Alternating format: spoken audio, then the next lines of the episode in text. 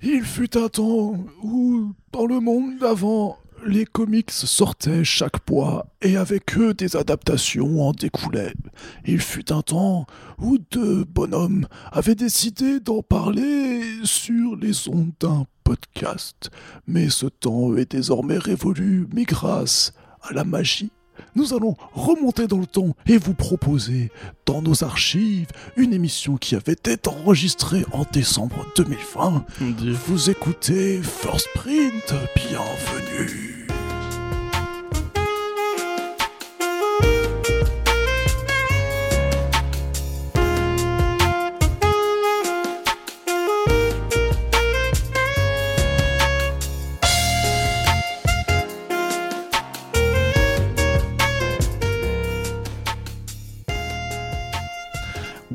Voilà, nous sommes en décembre 2020. On ne se doute pas que peut-être la fin du monde arrivera et qu'il faudra bientôt se baser sur des archives hein, pour écouter nos podcasts euh, du futur, mais dans Ah le passé. avec C'est incroyable. Il sera encore là. Exactement. C'est incroyable vraiment tout ce qui se passe dans ce podcast en cette fin d'année. Vous pensiez Ah. avoir tout vu, tout entendu. Eh bien non, vous êtes encore bien loin d'avoir tout entendu. Bienvenue dans ce Ouais, nouveau salut. Bienvenue, t'as jamais été employé, alors tu peux pas démissionner. Bienvenue dans ce nouvel épisode du Front Page, votre revue d'actualité pour parler de ce qui se passe dans la sphère des comics et des adaptations. Je suis Arnaud Kikou, votre animateur préféré, et nous avons également Corentin avec nous. Bonjour Ça va? Ça va très bien. C'est incroyable. Bah voilà, c'est c'est une des dernières émissions de l'année 2020, hein, puisque, enfin, je crois que c'est même le dernier front page qu'on enregistrera en 2020, puisque, euh, a priori, alors sauf si on, se, si on se le fait à distance le 31 décembre, parce qu'on a vraiment rien d'autre à foutre, euh, Corentin. Euh, mais peut-être, je sais pas, on verra. On ne sait pas comment euh, le programme se déroulera, mais c'est peut-être l'un des derniers euh, front page de, de l'année.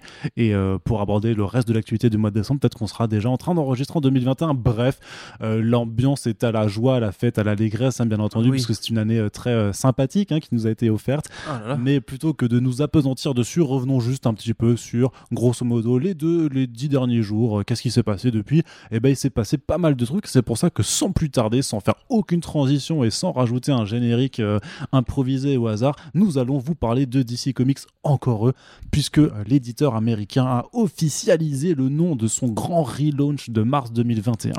On s'attendait à ce qu'il y ait une opération de la sorte, puisque euh, l'éditeur nous avait déjà annoncé que pour les mois de janvier et février, ils allaient proposer ce qu'ils appellent un event en deux mois qui s'appelle le DC Future State.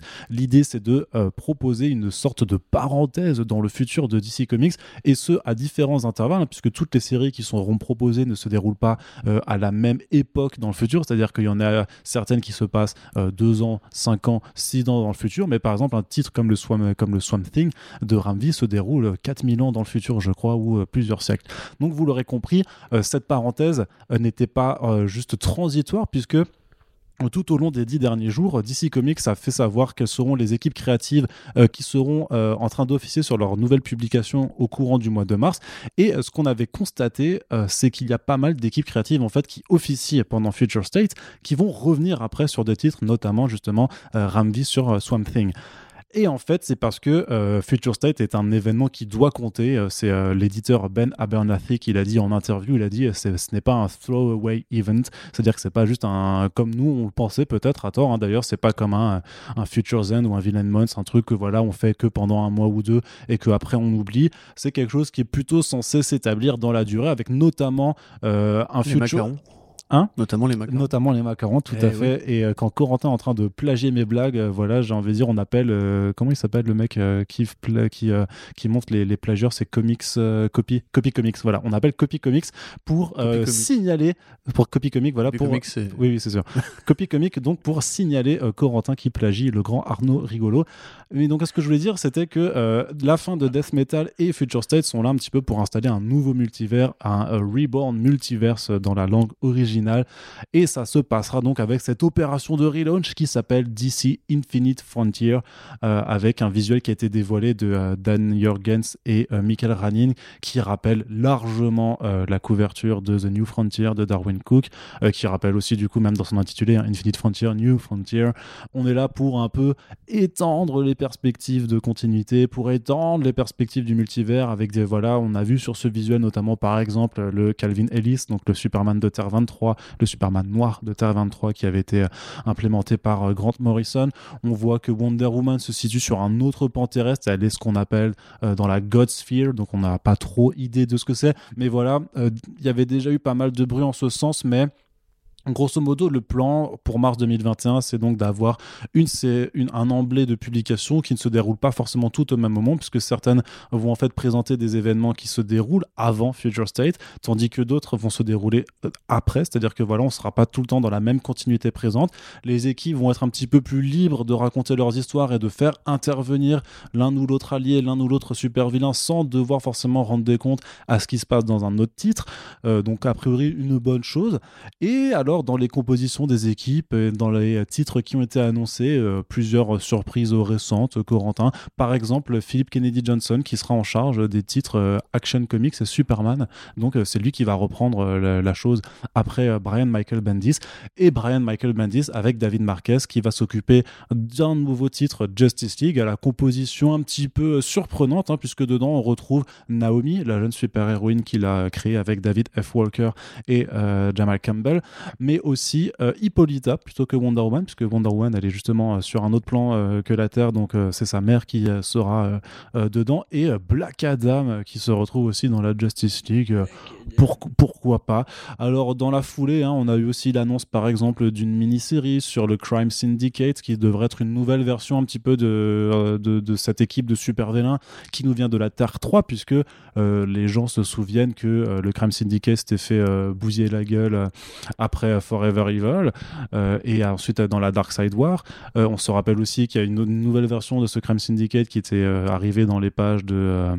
alors je sais plus si c'était Death Metal ou Hell Horizon, je crois que c'était Hell Horizon au début et pareil, il se faisait un petit peu bah, casser la figure. Donc là, on est sur le Infinite Frontier, un nouveau multivers. Techniquement, il y aura sûrement une nouvelle Terre 3, donc l'occasion de présenter un nouveau, voilà, une nouvelle version de cette équipe, en tout cas de lui bâtir une nouvelle origine. On a également une série ongoing pour The Joker qui a été annoncée, donc de Guillaume March euh, et James Tynion Ford. Nous, on avait parlé que ce serait pour Punchline, on s'était un petit peu trompé, c'était pour le Joker, mais ne vous, euh, enfin, on n'était pas complètement dans le faux puisque euh, il y aura une série backup de Mirka Andolfo sur Punchline. Donc quelque part, on avait un petit peu raison. Ils ont juste pas les, ils ont juste pas eu assez les couille de euh, mettre voilà punchline en, ongoing directement. Et en même temps j'ai envie de dire c'est un petit peu du forcing ce personnage quand même. Euh, tu seras peut-être d'accord avec moi Corentin oui. J'en finis euh, un petit peu de, ce, de cette longue présentation justement pour aborder ce concept de backup puisque il y a quand même pas mal de dispositifs de publication qui changent hein, chez DC Comics avec ce Infinite Frontier c'est-à-dire que pour l'instant, le volume total des publications est réduit. Euh, on se retrouve qu'avec 34 single issues en tout et pour tout qui sont publiés, alors que DC Comics, il y a encore un an, c'était quasiment le double, hein, c'était de 70 à 80, euh, et il y avait déjà eu des réductions euh, qui, quelque part, accompagnaient un petit peu les mouvements, on va dire, de licenciement chez, chez, la, chez, la, maison d'édition. La crise du coronavirus est passée par là. Ils se rendent peut-être compte qu'il y a d'autres façons de produire aussi, puisqu'il y avait encore pas mal de... Alors, ça avait certes été diminué aussi, mais pendant, pendant tout le rebirth, il y avait beaucoup de titres qui avaient une publication bimensuelle également. Donc là, ce, ne sera plus le cas. Tout passe en mensuel. Et justement, ils commencent à euh, favoriser aussi ce genre de, euh, de procédé qu'ils ont déjà un petit peu installé avec Future State, c'est-à-dire d'avoir plusieurs histoires euh, dans un seul single issues. donc là, grosso modo, on va avoir des séries en fait où les backups, ce sera en fait juste des versions un petit peu réduites, mais d'une autre série en, particulier. C'est-à-dire que sur le Justice League de Brian Bendis, la Justice, la Justice League Dark de Ram sera également de retour, mais présente en un backup d'une dizaine de pages. Et donc, grosso modo, on va se retrouver avec des single issues qui vont coûter un peu plus cher, qui seront à 4,99 euh, au lieu des 3,99 habituels, et donc avec une pagination un petit peu plus, euh, un peu plus augmentée. Donc, grosso modo, on sera sur, euh, et on compte ça avec les pages de pub, hein, mais grosso modo, c'est 30, voilà, entre 25 et 30 pages pour la série régulière, entre 10 et 15 pages du coup pour le backup, histoire d'avoir, d'avoir ces deux histoires qui se déroulent en parallèle. Je crois que c'est un petit peu le tour d'horizon de, tout ce qui a été annoncé euh, ces dernières semaines. Euh, voilà des nouvelles équipes hein, euh, pour, beaucoup de séries. Tom Tyler et Bruno Redondeux, donc, qui faisaient Suicide Squad juste avant et dont on vous avait dit pas mal de bien, reprennent le titre Nightwing. Et ça, c'est une bonne chose puisque Nightwing a souffert énormément ces deux dernières années avec un passage Rick Grayson et l'écriture de Scott Lobdell qui était absolument désastreuse. Mais même sur le, plan de vue même anthologie, DC Comics un peu euh, double downs euh, là-dessus, puisqu'il y a une, une anthologie euh, euh, Batman Urban Legends qui a été annoncée avec pas mal des équipes créatives déjà présentes sur des titres comme les Grifters, euh, voilà, pour mettre euh, le Redwood aussi euh, au, centre de, cette anthologie, donc un ensemble de mini-publications pour éviter d'avoir trois ongoing séparés, mais quand même essayer un petit peu d'attirer le et surtout aussi, alors c'est un petit peu à part, mais Superman Red and Blue, donc qui est vraiment le calqué de Batman Black and White, mais appliqué à l'homme d'acier. Donc on fera peut-être un aparté sur celui-là en particulier, mais grosso modo, donc voilà, toutes ces news, vous les avez rédigées de, de mes petites mains sur comicsblog.fr, donc euh, pour plus de détails. Fort bien rédigé. Vous pouvez, merci, merci Corentin, vraiment trop gentil. Euh, vous pouvez voilà aller aller consulter un petit peu juste dans la section euh, actualité euh, DC Comics tout simplement, et ça fait un petit peu suite hein, aux, aux détails des équipes créatives euh, sur Detective Comics, sur Harley Quinn qu'on avait déjà détaillé euh, dans le dernier front page. Et alors donc euh, cette Infinite Frontier, c'est un peu notre focus pour démarrer ce front page. Qu'est-ce que ça t'inspire, Cocorentin? Co- Coco Rentin. Ouais, j'ai envie. Ok, Arnono. Euh, alors, qu'est-ce que ça m'inspire?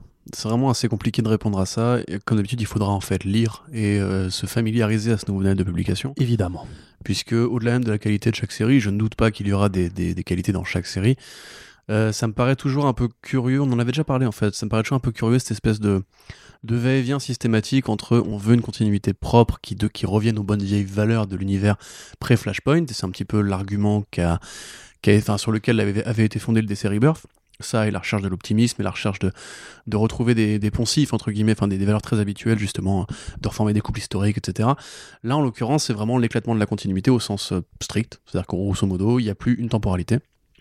Bah, Euh, Je le vois pas forcément comme un éclatement que plutôt de, de dire on n'impose pas aux gens de se situer tous dans un même moment présent pour éviter en fait les, Oui. les, incohérences du fait que. le problème, en fait. C'est, c'est... Non mais je, je te- je te coupe Euh, deux secondes, mais par exemple. Tu m'as déjà coupé une fois, là. genre, oui, oui, mais, je te mais par exemple, tu Ah, peux utiliser, tu Arrête pourras utiliser Bane dans de Detective Comics. Arrête de parler. Non mais laisse-moi, c'est- pas agréable, c'est pas agréable pour les auditeurs et les auditrices. Tu peux utiliser Bane dans Detective Comics sans que Tom King vienne te dire non mais en fait je suis en train de le mettre dans City of Bane, tu vois. c'est pas la question. Bah c'est la question justement. Non, c'est pas la question. C'est, c'est- les, les comics ont fait le choix de fonctionner avec une, avec une, une continuité qui a des qualités, des, des inconvénients. Là, en l'occurrence, je trouve que c'est un peu une forme de lâcheté, justement, de renoncer à ça. Parce qu'en fait, ça, ne leur a jamais posé problème, justement, ce don d'ubiquité de personnage. Je veux dire, on en a déjà parlé encore une fois, Batman, il est un peu à tous les endroits à la fois. Euh, ça n'a pas gêné Tom King pour, pour, pour faire son volume. En définitive, même les métalleries n'ont pas gêné Tom King pour faire son volume. Il y avait déjà pas vraiment de continuité, sauf que là, la différence, c'est qu'on t'explique que et c'est ça qui me fait peur, entre guillemets, enfin peur, euh, peut-être un bien grand mot, mais comment tu fomentes des événements euh, si presque même tes plus gros titres, enfin, il y a quand même des titres qui sont assez importants qui justement vont opérer dans une continuité un peu séparée, pour le coup, bah, ou, ou alors dans un plan d'univers un peu séparé, comme la God Sphere par exemple. Je suis assez curieux, tu vois, par exemple pour Wonder Woman euh, et justement la, Ouais, la surtout que là, il y a une variante, euh, il y a une variante euh, cover qui montre Wonder Woman avec un costume qui, moi, me fait vachement penser à celui de New Gods qu'elle avait dans, dans, dans l'animé de Bruce Timm là quand elle était Ouais, justement. ouais, Gods euh, Among Us, voilà. euh, Gods and. Monsters, Ouais, Gods and Monsters, ça, ouais. Et il y a le spectre derrière, donc genre Wonder Woman serait la nouvelle incarnation du spectre ou je sais pas. Très- très bien. Et en plus, Du coup, tu me dis si je peux parler en fait en- dans non, le bah, podcast. je sais pas, je Sinon, sais te- je t'écoute et je fais oui, oui. pas. Oui, C'est comme ça Ok, d'accord. Mhm. Mais donc voilà, grosso modo, moi c'est plus ça qui, me- qui me chagrine un petit peu parce qu'effectivement Oui, j'ai toujours contre- été d'accord avec avec ce principe-là, avec ces principes-là pardon chez Marvel parce que Marvel euh, a une continuité certes, mais j'ai toujours eu du mal à voir comment elle se tenait, comme- enfin comment elle tenait debout. Là, en l'occurrence, DC Comics, c'est quand même les artisans justement d'une continuité qui est alors régie selon des règles. Euh, on peut contester, ces règles justement l'idée du multivers va aussi leur servir un peu de camouflet pour dire ouais mais ça t'inquiète ça c'est sur une autre terre hein. alors que les, terres ont été, cartographiées et euh, tu peux pas juste dire non non ça c'est une nouvelle terre t'inquiète pas elle existe en parallèle alors qu'on sait très bien à quoi correspond chaque terre ça a été le projet de grands architectes comme Grant Morrison je trouve ça un peu facile vas-y Mais pour te répondre là-dessus, non, non, pour te répondre là-dessus spécifiquement, j'ai pas l'impression que ce soit le rôle. C'est un, un reborn multiverse d'ensemble où ils remettent les cartes sur table, mais là, le fait que tu justement Calvin Ellis qui est euh, le Superman Oui, de tout à Terre fait, 23, ça veut dire qu'à mon avis, ils vont quand même pas Oui, euh, oui. déroger aux règles du multivers telles qu'elles ont été établies. Bah écoute, on va voir, mais en, en attendant, du coup, moi de base, effectivement, c'est vrai que c'est un point de vue que je peux très bien entendre. euh, c'est plus facile de, de rentrer dans un univers qui n'a pas une continuité trop rigide, justement. Mais en même temps, je trouve que ça fait partie des forces de DC Comics, et quelque Bah part, oui. ça me rend Oui. triste parce que euh, là, on abandonne vraiment la vision de Geoff John Grant Morrison de l'univers DC. Non, parce que Vision, c'est dans l'univers Marvel du coup. Donc ça n'a rien à voir. Ça vaut le coup de me couper, du coup, là, Ah en complètement. c'est la, la fin d'année, on est fatigué et tout ça. Mais grosso modo, voilà. euh, Geoff Jones et Grant Morrison qui ont été un petit peu les, les deux mecs qui ont construit un, des, des grandes sagas justement assez feuilletonnantes qui se basaient justement sur la relation avec d'autres thèmes, aussi avec les grands principes de l'univers DC. On voit que Death Metal a un peu fait tout péter en ramenant et de l'inédit et du vieux et du complètement barjot en gros pour dire qu'en fait on pouvait tout faire. Et je pense qu'au-delà même de la trame de Death Metal, le, la compréhension qui en a sorti pour les, édi- les éditeurs, c'était en fait on fait ce qu'on veut, le lectorat peut suivre et la preuve ça se vend. Donc autant entre guillemets ne pas s'embarrasser la tête avec ça. Mm. Et bah moi justement qui espérait qu'un- que ce soit une crise entre guillemets une vraie crisis, pas juste une, une- un death metal qui pourrait un peu remettre de l'ordre. Finalement, l'ordre on va pas chercher à le remettre, on va juste laisser effectivement les auteurs s'exprimer. Ça peut être très bien. Il y a plein de projets qui m'intéressent. Euh, mais voilà, du coup, c'est un peu la fin d'une ère au sens strict, même si je ne doute pas que d'ici 2-3 ans, si ça marche pas, ils reviendront à un, à un plus ancien modèle. Maintenant, Oui, parce qu'en plus, tu sais, ils mettent. euh, Non, non, mais parce qu'ils mettent Infinite. Frontier sur leur, sur leur cover et tout ça, et ça fait un peu le même effet que les New 52. Euh, euh, Oui, oui, bah, ou, les bandeaux Rebirth qui au final Oui, tout, tout Bah, s'était même Marvel abandonné. Legacy, tu vois. Enfin, Ouais, des trucs. euh, à quoi sert Marvel Legacy? On peut se poser la question encore aujourd'hui, tu vois. Mais donc, bref, euh, après, je veux pas être négatif, il y a quand même un truc qui m'intéresse. Par exemple, la diminution du nombre de singles. Ça, je trouve que c'est vraiment une très bonne chose à faire et j'aimerais que Marvel s'en inspire, justement. Nope. L'augmentation à 5 dollars, pareil, ça me va dans la mesure où tu peux avoir deux titres en un. Euh, c'est un, un truc qui a vachement disparu des backups quelque part, tu vois, depuis quelques Ouais. années. euh, Oui, ah, ah, et, et après, le truc, c'est que euh, même au lancement des New 52, quand Justice League avait des backups et tout ça, ça restait à 4 dollars. Donc là, c'est quand même toujours cette tendance aussi Oui, vers bon, l'augmentation. ça- après, façon, c'est- savait qu'on C'est usant, ça finit Et, par être et- usant. on y hein. va de plus en plus. Je veux dire, je, dans 10 ans, on paiera 5 dollars pour le moindre comics de super-héros. Ah, comme mais ça. non, mais c'est pas possible. Putain. Bah, c'est pas moi qui décide, tu vois. Le, le lectorat n'augmente pas et donc quelque part, il faut quand même qu'eux ils génèrent une courbe de croissance. Bah, comme ils le font, tu vois. On en a Eh déjà parlé ben, par rapport aux augmenter chiffres, le hein. lectorat, augmenter Ah pas oui, les bah, prix. Peut-être que ça a marché pour ce truc-là, tu vois. Euh, mais je trouve ça, entre guillemets, et c'est là du coup le revers de la médaille, c'est que je trouve ça cool justement de se dire que c'est pas un, un, un event jetable, je- jetable pardon. Ouais, pour le coup, ouais. et que quelque part, effectivement, cette augmentation de prix euh, et cette diminution du nombre de singles permet d'avoir un marché qui va peut-être mieux respirer, qui va être plus sain, avec pas euh, deux gros mastodontes qui écrasent tout le monde. Je sais que c'est un peu illusoire, mais en tout cas, on peut se dire que le lecteur qui est peut-être curieux de voir au-delà, qui en a peut-être marre de Marvel, par exemple, des événements à la chaîne, euh, pourra suivre un peu son décès et ses séries d'auteurs chez Marvel et allouer un budget autre dans l'indé, tu vois. Donc ça, c'est cool. Euh, le dernier backup marquant qu'on avait eu, justement, c'était un peu Shazam, tu vois, de, euh, de Jeff, de Jeff Bah, Jones. justement, dans Voilà, avec. Gary Frank, ouais Mm, mm. et qui était vraiment très agréable et qui avait été ensuite compilé en, en relié chez Urban. Donc ça n'empêche pas de faire des récits qui, qui ont une, une trajectoire et tout, donc c'est cool. Euh, moi vraiment, j'ai assez hâte justement de, de découvrir ce nouveau mode de lecture. Après, euh, le point de vue anthologique me plaît aussi. Et là justement, c'est une inflexion qui vient aussi de Black and White quelque part, c'est que à la fois ça peut être frustrant d'avoir des histoires courtes si celles-ci ne se valent pas toutes. C'est toujours un peu le piège de l'anthologie en fait, c'est que tu peux pas être bon. Mais c'est un truc justement en France qu'on connaît bien. Tu vois, les, les, les, kiosques, en fait, les kiosques, c'est plusieurs séries. Ouais, c'est ça. Bah, c'est ce qu'ils ce les- adaptent un petit peu. Exactement, et c'est ouais. c'est un truc qui est vieux comme le monde dans, dans- dans- dans les comics de super-héros. C'est à une époque, t'avais All-Star, machin, etc., ou l'American Comics, où t'avais Supergirl, Superman, bidule. Ouais, tout à Donc fait. là, je trouve ça super cool que ça revienne parce que justement, ça peut être l'occasion de découvrir de plus de nouveaux personnages ou de nouvelles équipes créatives euh, avec un titre flagship qui va un peu attirer le chaland, mais comme les, ou les Giants, tu vois, et euh, insérer des trucs plus rares ou plus risqués et tout. Donc dans l'ensemble, je trouve qu'il y a quand même pas mal de bonnes nouvelles. Euh, les équipes créatives, bon, c'est toujours pareil, c'est un petit peu au petit, au petit bonheur de la chance. C'est quand même Euh, assez, assez quali dans l'ensemble, hein, je trouve. bah, au niveau scénario, je sais pas. J'ai encore du mal à isoler un peu le truc qui va me, me tenir accroché. Johnson, il est sympa, mais bon, euh, voilà. Vas-y, tu veux. euh, Non, je veux dire que justement, non, tu mentionnais juste Geoff Jones avant, mais il revient du coup pour faire. Oui, tout à euh, fait, en tout cas, parce que oui, parce que Infinite Frontier démarrera euh, comme l'avait fait un petit peu Rebirth en son temps avec un one shot, donc là qui s'appellera DC Infinite Frontier 0. oui. Mais à la différence du euh, DC Universe Rebirth qui était entièrement scénarisé par Geoff Jones, là en fait ce sera plein de petites histoires faites par différentes équipes créatives et qui sont voilà des histoires qui serviront surtout à introduire les nouvelles séries qui arrivent dans la foulée pendant le mois de mars. Oui. Mais parmi- Comme l'incoming de Marvel. Un petit peu, voilà, faut plus le ouais. rapprocher effectivement de, la, de, de ça. Mais à la différence qu'il y a certains, voilà, qu'il y aura une histoire de Geoff Jones sur Stargirl, qui est un de ses personnages fétiches, et d'ailleurs il est showrunner de, de la série euh, qui est diffusée euh, sur la CW. Et par contre, il n'y a pas encore eu de série Stargirl qui est annoncée, donc on imagine qu'il y aura quand même un petit peu plus de titres qui s'ajouteront euh, sur le mois de, euh, d'avril euh, en, en suivant, euh, comme on s'attend à ce que par exemple euh, Calvin Ellis séparait peut-être sa, sa propre mini-série ou sa propre ongoing. Tout à fait, ouais. Et c'est. Enfin, je trouve ça cool, justement, le. Le traitement qui est accordé, bon déjà Calvin Ellis, bon on va pas se mentir, c'est aussi pour avoir justement plus davantage de personnages de couleur dans la Justice League. La formation, comme tu dis, elle est assez euh, curieuse. On peut voir les, connexions qui se font avec le cinéma ou l'envie justement de mettre en avant des, des idéaux plus progressistes. Mais euh, moi, ça me dérange pas plus que ça. Encore une fois, vraiment, j'ai une interrogation par rapport à Wonder Woman, puisqu'on voit qu'elle a été quand même bien traitée par DC Comics récemment. Enfin, pas forcément sur le plan de mais genre, mettre Tamaki et Ranin, c'était quand même un, un, move assez ambitieux. Clunan, c'est aussi une très grande autrice. Euh, elle a été l'héroïne de Death Metal et de Dead Earth. Euh, là, justement, on ramène Hippolyta. On sait qu'il y a un volume qui se prépare avec, avec Jiménez euh, sur ce personnage-là, si un jour il veut bien sortir. Il y a la Wonder Girl de Joel Jones. Donc, quelque part, il y, a quand même, il y a quand même du mouvement chez les Amazones, tu vois, c'est un, pôle qui m'intéresse. bon, Harley, je trouve que c'est toujours un peu pareil, ça, ça va probablement dépendre de ce qu'ils comptent en faire, parce que les équipes créatives sont assez intéressantes, mais pour l'instant, j'ai un peu du mal à m'exciter compte tenu de l'historique du personnage. Euh, le Swamp Thing, pareil, dans 4 millions dans le futur, c'est assez inédit, tu vois. Le Swamp Thing a rarement été un personnage futuriste, on, on, on l'entreaperçoit dans, dans Last Night on Earth, mais généralement, il est quand même cantonné à une vision dans le bayou et tout. Ça peut être original, j'ai toutefois un ramvé euh, pour faire un truc correct. Donc en fait, si tu veux, c'est...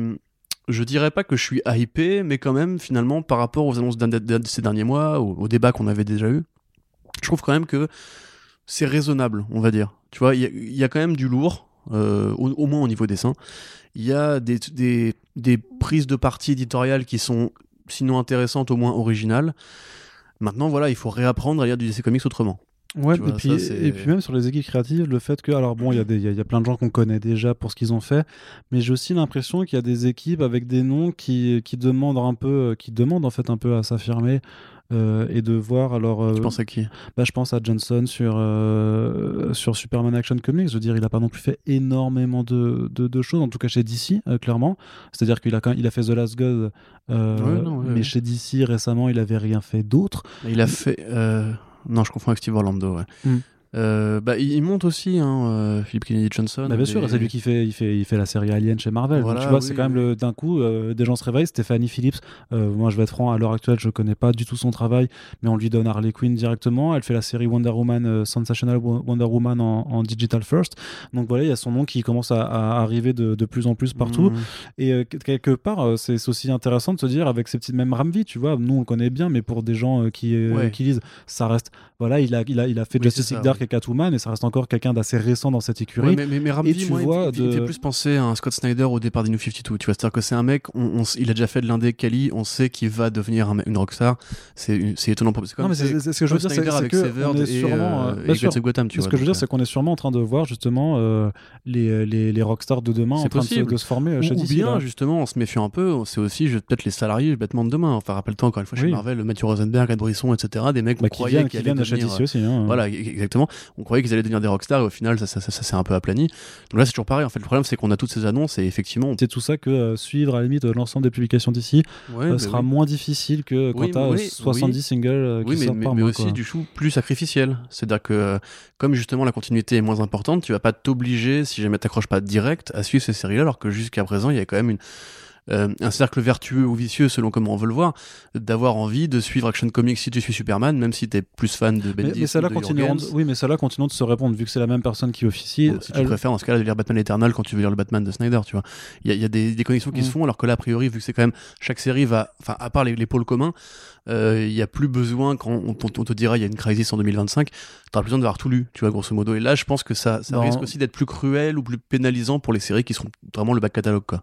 Mm, bah, on verra. Je sais pas. moi, on verra, une, série euh, sur un personnage de seconde zone qui se tient toute seule, ça me dérange pas du tout. Ouais, mais euh. nous, on est, on est pas ces lecteurs-là, tu vois. Justement, je parle des mecs qui, qui, qui sont attachés à l'idée de la cohérence, de de oh tel gros vilain il a apparu là il a le fait, là le, fait d'avoir des séries qui se déroulent pas forcément dans la même temporalité ça permet quand même de faire des renvois entre euh, quelque chose qui se passe à l'instant T dans une série et à l'instant euh, T plus 100 dans l'autre. Donc euh, oui mais, mais ça, ça peut si tu sais, si t'as un éditeur vraiment derrière qui arrive à chapeauter les projets qui a ses propres timelines bien fixées et qui sait que ce qui arrive à un instant T doit avoir un impact ou non et que tu peux jouer là-dessus voilà. En fait ce qu'il faut vraiment chez DC de toute façon c'est des éditeurs. C'est ce qui a manqué quand même c'est depuis depuis un peu la le le- quand Geoff Johns est un peu tombé en désuétude avec Rebirth, en tout cas quand il n'a pas été maintenu à son poste de Chief Creative Officer, il a manqué. DCU, Il a manqué. Non, non, mais il a vraiment. Moi, je trouve que c'est vraiment à partir du moment. Parce que Rebirth, ça tenait les graves la route sur la première année, je suis désolé.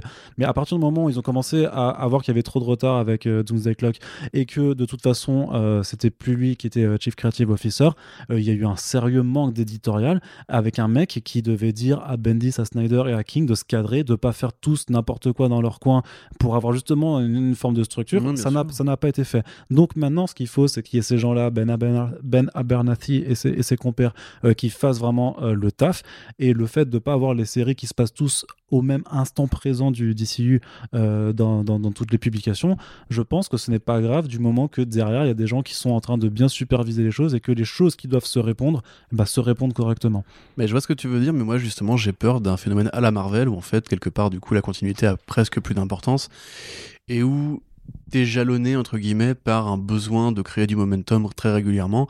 Alors j'espère que DC va pas se lancer dans la, dans la frénésie des micro-events euh, localisés on va dire à la Marvel, mais tu vois, enfin qui lit encore la continuité Marvel? Tu vois, Personne, tout le monde s'en bat les couilles, moi le premier. Bah, je sais pas, dites-le nous dans les, dans les, en réponse hein, si vous n'êtes pas d'accord avec euh, les assertions de Monsieur mais ici présent. Juste un exemple euh, que je, qui pour moi est très symbolique, War of the Realms par exemple, justement, ça n'avait pas vocation à être un event, c'est devenu un event et on a essayé de greffer une continuité autour.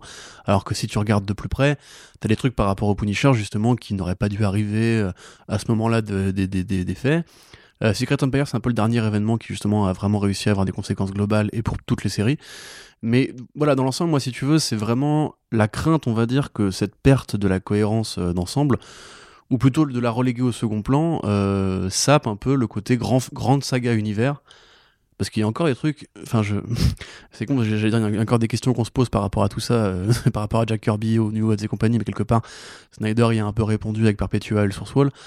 Ce qui est très dommage que ce soit lui qui, en ait écopé. Mais en même temps, si tu veux, pour te donner raison, euh, The Green Lantern de, euh, de DC Comics, enfin de, Green, de Grant Morrison et euh, Liam Sharp, ça opère en individuel et ça me va très bien. Quelque part, justement, lui, il dit que ça a un lien. Enfin, quand tu vois les premiers numéros tu as un lien avec le docteur Manhattan qui après n'est jamais, n'est jamais étudié, tu dis quelque part que c'est un peu rigolo. Mais quand même, je sais pas, moi je- je- j'espérais toujours un Multiversity 2, j'espérais toujours une Crisis, j'espérais toujours euh, le crossover avec Marvel. non, non, non, non, non, ça. Non, ça j'ai jamais espéré. Non. Mais bref, bon, écoute, on verra. Après, voilà, si tu veux, moi dans l'ensemble, euh, je, je trouve encore une fois, je vais vraiment appuyer là-dessus, que euh, c'est mieux de faire moins de singles, quitte à avoir plus de contenu et les payer un peu plus cher, que d'avoir 100 séries euh, qui sortent tous les mois où tu sais très bien que personne ne va tout lire. Et, et là-dessus, je trouve que DC fait un choix intelligent. Alors après, il, il, vient pas de nulle part, hein. Mais euh, ça au moins, ça me Je rassure. pense qu'il y a quand même la, la bourse euh, qui est un petit peu serrée par euh, AT&T. Hein. Oui, oui, c'est sûr. Bah même, enfin, les, les transitions de, cette- de- de cette année et par rapport au marché et compagnie, je pense que même ont, ont compris l'intérêt de downsizer.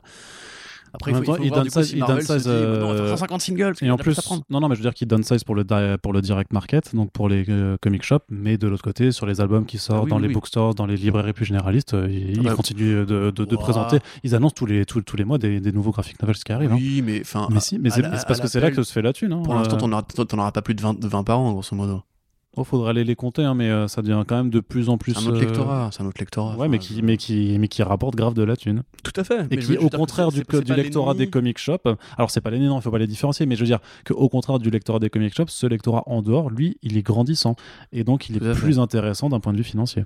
Bah justement, c'est peut-être aussi une sorte de dernière. Bah, l'Infinite Frontier, justement, c'est une sorte, une sorte de dernière tentative de. euh, de, de voir s'ils arrivent à, à faire fonctionner ces deux marchés-là en, en cohésion, parce que on Bah, sait il- aussi il qu'ils veulent le pousser faut, le oui, numérique. sûr. Alors, est-ce Oui. que, ce sera, ce sera- est-ce que ce sera le numérique de ces singles-là ou une, une sorte de, digital first, pardon, ou de, ou de DC Daily un, un petit peu en, plus? Euh, Parce qu'au bout d'un moment, effectivement, si les budgets sont pas extensibles à l'infini, ils vont faire un choix. Hum, Et puis, il faut pas oublier que euh, DC va quand même transformer sa plateforme DC Universe en DC Universe Infinite. Choix de mots. C'est Ah, franchement, encore- encore marketeux, mon Tu, gars. tu- mais- tu- tu les vois. En fait, on, on aurait pu le voir venir peut-être. Mais enfin, voilà. Déjà, il- il- Marvel euh, Unlimited, déjà. Oui. Non, non, mais le, truc, c'est qu'ils vont, ils vont la transformer et ils avaient annoncé, donc est-ce qu'ils vont le tenir, mais ils avaient quand même annoncé sur cette branche numérique qu'ils allaient faire des comics exclusifs pour cette Oui, plateforme. Donc il voilà. y, a, il y a aussi peut-être des gros noms euh, qu'on n'a pas encore vu passer qui se cachent pour aller euh, remplir les, euh, l'offre numérique euh, là-dessus. Donc voilà, c'est le truc, c'est qu'ils ont clairement trois axes de développement. Il y a le, le- enfin, on va dire le, le marché classique le numérique et le book Le roman quoi. graphique, Voilà, le roman graphique euh, plus ou moins jeunesse, quoi. Et euh, bah, on, on voit en tout cas que les efforts se concentrent vraiment euh, sur l'expansion sur deux de ces marchés-là, alors que l'autre, il y a plus une forme de restriction, de, de compaction, Ouais, ouais, ouais. mais qui n'est pas forcément délétère si euh, le projet non, suit éditorialement et euh, est fait par des personnes qui. Mais, euh, mais il il faut, il faudra espérer que ce soit pas genre justement une sorte de dernière non, mais je ronger pense au pas, lecteur mais- classique. non, mais il y aura jamais de dernière parce que c'est un marché qui Ils va toujours arrêter, perdurer. Voilà, ils vont vois. pas arrêter de faire des super-héros, mais déjà tr- 34 numéros, c'est quand même par rapport à l'expansion de ces dernières années, justement, on en rajoute, on en rajoute, etc. Moi, je trouve ça bien, et justement, je trouve que c'est une réponse Non. vraiment très rationnelle et très logique à donner à, à cette crise, justement, du single. Mais, et pareil, le fait de compiler deux singles en un, je trouve ça vraiment très bien. Ouais, c'est pas tout à Même fait. si, de- voilà, on ne sait pas si la durée sera proportionnelle, etc. Alors, bref. Non. Mais euh, tu vois, si c'est genre des numéros de Je 45 sais pas ce que, pages, je sais, mais je sais pas ce que la durée irait foutre euh, sur ce Non, arrête, ça, bon, franchement, on, on l'a usé là, c'est bon. Non, ah non. Elle arrive au bout de sa durée. Ah.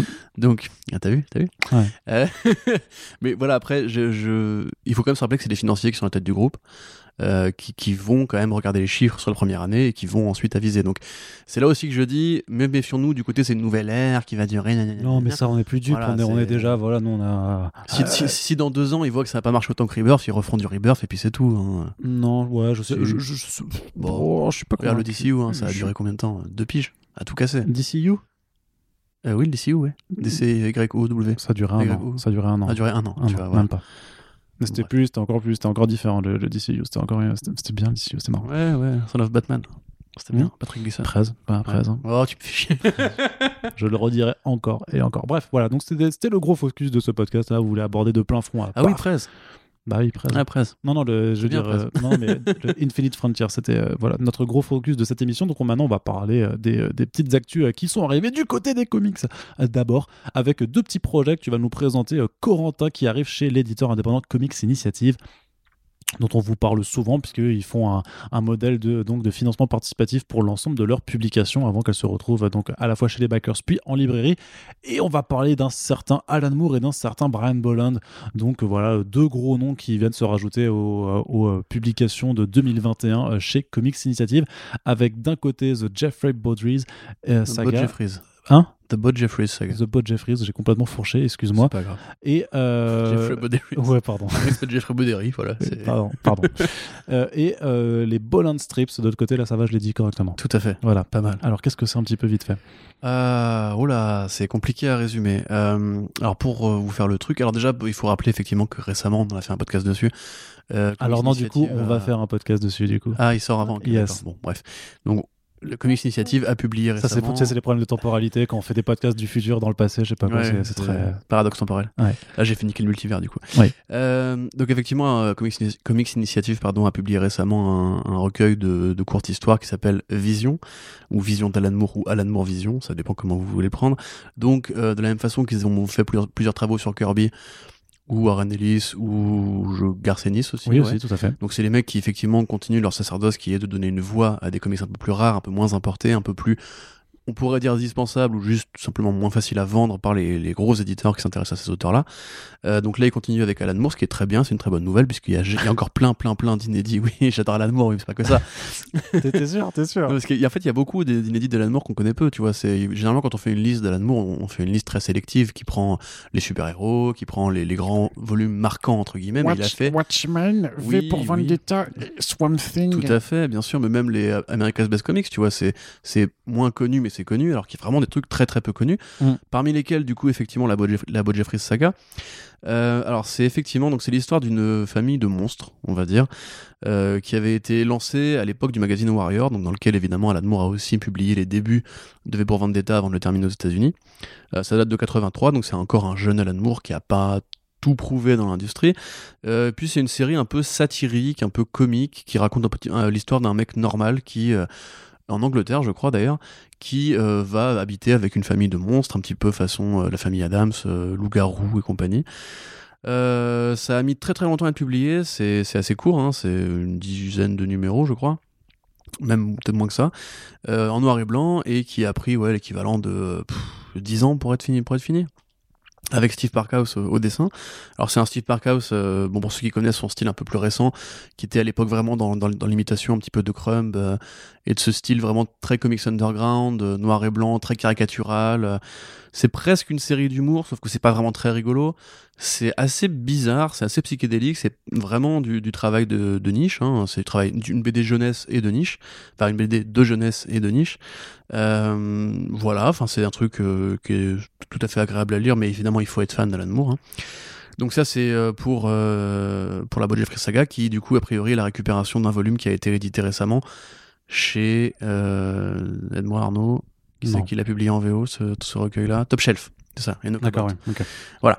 Et euh, les Bolland Strips, alors les Bolland Strips c'est beaucoup plus simple, c'est-à-dire que c'est une collection de pareil d'histoires courtes de Brian Bolland, euh, parfois écrites et illustrées par lui, parfois juste illustrées par lui. Alors il y a tout, en l'occurrence là, j'ai la chance de l'avoir lu en VO moi, ce, ce truc-là. Euh, Il y a du Bolland vraiment très euh, bollandien au sens euh, Killing Joke, c'est-à-dire qu'il y a du c'est que c'est que c'est du noir et blanc par contre, au sens où c'est des histoires un peu grinçantes avec euh, des personnages un peu monstrueux, euh, voilà, sur la couverture vous voyez un un Papa Noël, je crois, non, un bishop, euh, comment on appelle ça déjà, un évêque, un évêque avec une belladonna qui est le numéro d'introduction. Vous avez des, euh, des histoires vraiment très de, de, de ses tout débuts, à l'époque où tra- travaillait pour la presse, qui sont vraiment, qui n'ont rien à voir graphiquement. Il y a pas mal de compléments euh, bibliographiques et biographiques sur, euh, sur ce grand monsieur de la BD. Pour ceux qui ne voient pas Brian Bolland, c'est évidemment le mec qui a fait Killing Joke, qui a fait euh, euh, Judge Dredd euh, The Wasteland, qui est un des grands architectes de 2080, qui est un immense dessinateur, qui a fait aussi les, co- covers des Invisibles, les covers du Wonder Woman des années 90, qui, voilà, c'est un mec qui a un style unique, euh, très réaliste, un peu, un peu glacial, euh, avec qui bien les tournants de monstres et compagnie. C'est le créateur, je crois, si je dis pas de bêtises, de, de Judge Death, le juge qui considère que toute la vie, que toute vie est criminelle, donc que toute vie devrait être euh, anéantie. Voilà, ça c'est les Anglais, ils aiment bien les trucs un peu totalitaires. Donc voilà, c'est un recueil d'inédits et de travaux un peu rares, donc c'est une super bonne nouvelle que ça arrive en France. C'est bizarre d'ailleurs que personne ne, ne soit mis dessus avant. Euh, donc deux Anglais, à la fois un géant de l'écriture et un géant, du dessin qui euh, viennent compléter les rangs, euh, ma foi, bien fournis de Comics Initiative. Pour toujours cette espèce de recherche de BD un peu plus rare, un peu plus niche, un peu plus difficile à, défendre. L'avantage c'est que leur modèle de publication permet de ne pas prendre entre guillemets tous les risques. Donc bah, toujours très content de voir que ces mecs-là existent pour compléter les, trous laissés par les big two, j'allais dire, par les grands éditeurs français. Et puis ben on, on ira baquer. Yes. Voilà. Tout à fait. Merci Corentin. On fait un petit tour maintenant du côté de la VO. On a pas mal de choses à débriefer. C'était assez calme du côté de la VF en cette fin d'année puisque bah, les éditeurs euh, ont fait leur dernière sortie avec le dernier office qui était là en fin novembre, début décembre pour euh, la plupart d'entre eux. Et puis maintenant, bah, il faut euh, simplement attendre que les fêtes se passent et qu'on soit reconfiné hein, pour aborder une, nouvelle, une nouvelle ère de galère. Non, nous plaisantons. On espère que ça ne sera pas le cas évidemment pour que euh, l'actualité ne soit pas trop impactée encore une fois de ce côté-là pour la France.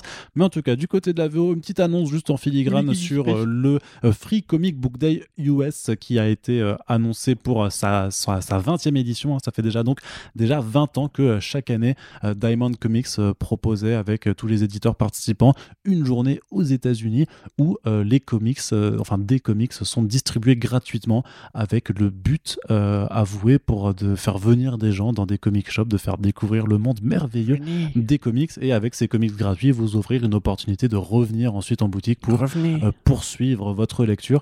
Alors le FCBD en 2020 ça a été une catastrophe à, à gérer pour les États-Unis puisque en mai Pourquoi? Alors, d'habitude- passé je sais pas, un petit, euh, un petit truc avec des Ah. protéines, ça rentre dans tes cellules, ça fout la Ah, merde là. Trump, il a dit tu t'injectes du désinfectant et c'est bon. pas de Ouais, il problème, avait- putain, ouais. merde. Bref, Personne l'a fait, vous êtes nuls. on- on- il a déjà disparu euh, ce, ce monsieur. Euh, Qu'est-ce que je veux dire? Ouais, donc ça a été très compliqué hein, parce que habituellement le Free Comic Book Day, euh, traditionnellement, ça se tient le premier samedi du mois de mai. Et bah là, cette année, bah, les comic shops n'étaient pas tous ouverts du tout en fait au mois de mai.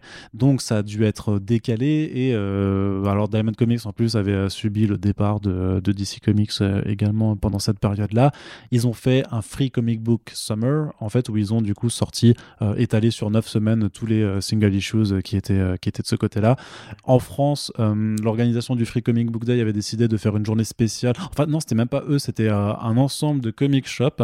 Donc c'était même pas l'organisation même du, du FCBD France, mais qui avait décidé pour le 4 juillet en fait de faire une journée spéciale pour les États-Unis. Mais non, qu'est-ce que je raconte? Je sais pas. Je, je t'écoute. mais je m'en mêle, je m'en mêle. Le Free Comic Book Day France a décidé de reporter son FCBD Ah. français le 4 juillet pour faire un petit peu la date en plus vu que c'est la fête des Nationale euh, nationales États-Unis, américaines et ensuite en septembre il y avait une autre édition euh, VO mais qui n'avait pas été faite par le FCBD France mais par un ensemble de comic shops qui s'étaient quand même serré les coudes là-dessus avec euh, leurs commandes et donc pour 2021, c'est les 20 ans. Et là, l'organisation française, on ne sait pas encore ce qu'ils vont faire, mais le FCBDUS a annoncé que ça allait se faire en août. Et euh, plus spécialement le samedi 14 août euh, 2021, ce qui pour eux est plutôt intéressant parce que c'est grosso modo c'est une semaine après la sortie du film The Suicide Squad de James Gunn. Donc euh, il y aura de l'attention forcément sur les comic books et tu peux euh, imaginer que ça va un, un petit peu attirer euh, des gens dans, dans les shops. Par contre, en France, euh, bah, le 14 août, c'est le week-end du 15 août. euh, grosso modo, Oui. les gens Il est peu probable tous- que les gens aillent acheter des Ouais, c'est ça, c'est le un- c'est un- c'est week-end un du peu- 15 août. ouais, c'est vraiment très très très très mal joué. Donc on ne sait pas comment ça va se faire en France pour l'instant, mais vu notre situation, je pense que le mieux à faire, en tout cas, c'est de toute façon le FCBD France a quand même réussi, je pense, depuis maintenant que ça fait ça fait depuis 2014, je crois que ça existe, euh, à s'imposer par lui-même en fait en tant que journée de célébration de la bande dessinée américaine et parfois un petit peu plus euh, puisque c'était au- aussi souvent lié en tout cas cette année il l'avait relié aux 24 heures de aux 48 heures de la BD donc je pense que de toute façon l'organisation française a tout intérêt à la limite à maintenir euh, la date traditionnelle du premier samedi du mois de mai bah, dans- en supposant que nous au mois de mai il y aura pas de souci surtout que d'autant plus que plus ça en fait. Hmm. D'autant plus que souvent, les FCBD euh, proposés par les éditeurs français, c'est généralement une amorce pour un truc qui sortira à l'automne, sachant que c'est dans les derniers mois de l'année aussi qu'il y a pas mal de ventes qui se font, que souvent c'était aussi euh, des sorties, euh, enfin des, des, single issues qui étaient proposés euh, à mettre en parallèle de sorties événementielles du mois d'octobre pour une certaine Comic Con Paris, par exemple. Donc voilà, on sait par exemple, c'est dans une vidéo récente hein, que Sullivan de iComics disait qu'ils avaient prévu peut-être de faire un, un FCBD à la base sur The Last sur The Last Ronin pour pour la venue de euh, de, de, Ce titre en France. voilà de, non mais la venue de Kevin Eastman, Eastman. et euh, Tom Waltz ou Peter Laird à, à Comic Con Paris. Donc euh, enfin ils voulaient pas le faire pour le FCBD mais pour la Comic Con ils voulaient éditer un single issues gratos du euh, de Last Ronin donc voilà il y a plein de choses qui peuvent se faire. On sait que euh, je sais pas mais tu vois que par exemple les, les FCBD de d'Urban Comics c'était les deux derniers sur les trois dernières années. Il y en avait deux c'était les White Knight et Curse of the White Knight de Sean Murphy qui sortaient en octobre après tu vois. Donc voilà il y a il eu plein de, de, de- de choses comme ça qui se sont faites donc là s'ils le sortent en août et que c'est pour un, ti- un titre qui arrive deux mois à peine euh, il y a moins d'intérêt à vous proposer un premier chapitre gratos si tu sais que de toute façon le, truc arrive euh, arrive dans la foulée donc je pense que le FCBD France a tout intérêt à se démarquer euh, cette année de, de cette édition américaine, même si effectivement c'est la 20e. Après, pour l'instant, Diamond Comics n'a pas forcément annoncé autre chose de particulier que, ces, euh, que les 53 grosso modo single issues qui vont être proposés euh, gratuitement par les éditeurs américains, sachant que nous, ça fait pas 20 ans qu'on a le FCBD France et que bon, les 20 ans du FCBD US, quelque part, on, s'en bat un peu les steaks en fait, tu vois. J'ai envie de dire, il y a pas, il y a pas forcément euh, volonté à événementialiser la chose. euh, en tout cas pour le 14 août, c'est sûr que ça sert à rien de vouloir en faire des caisses parce que les gens seront justement dans leur caisse en train de, de partir en week-end pour pour voilà pour se chasser croiser du 15 août. Toi, de toute façon, Corentin, j'ai envie de dire que tu t'en branles. Oui. Ok. Donc on peut passer à la suite et merci encore une fois Corentin Oh, d'avoir euh, plaisir, tu sais. d'être toujours aussi. euh, Je t'écoute, hein. mhm. c'est passionnant.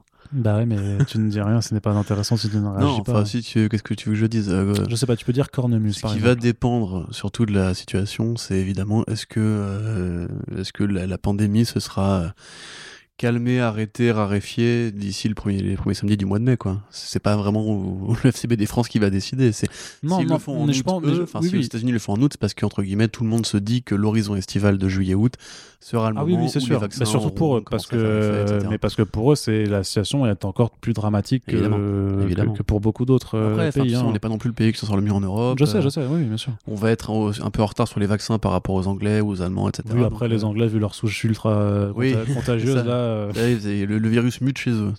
Mais le, non, non, le virus a muté partout, sauf qu'il s'avère que parfois, un une mutation peut avoir des, des, des conséquences. Donc, euh, mais Ouais. il y a déjà eu plein de Donc, mutations. euh. Je veux dire, même nous, nous sommes tous des mutants euh, par rapport à. C'est beau quand tu parles. Mais c'est vrai. Euh, oui, tout à fait, les enfants de l'atome. Euh, donc du coup, voilà, c'est plus ça, c'est plus. Enfin, je pense que la date va vraiment dépendre de. Comme d'hab, hein, c'est pas 2020 et le virus s'arrête. hein, il va falloir qu'on continue à vivre avec jusqu'- jusqu'à au moins à l'été. D'après tous les experts, c'est vraiment le mois de juillet a priori où la normalité devrait commencer à revenir. Ah bah c'est bien, comme ça le- notre cher président pourra faire son euh, défilé du Voilà. 14 euh, Ouais, puis il pourra aller en vacances à Brégançon, faire du jet ski. On est trop content, frérot. Ouais. J'espère qu'il va quand même choper une, un petit, une petite séquelle. euh, tu vois, genre, je sais pas, l'odorat.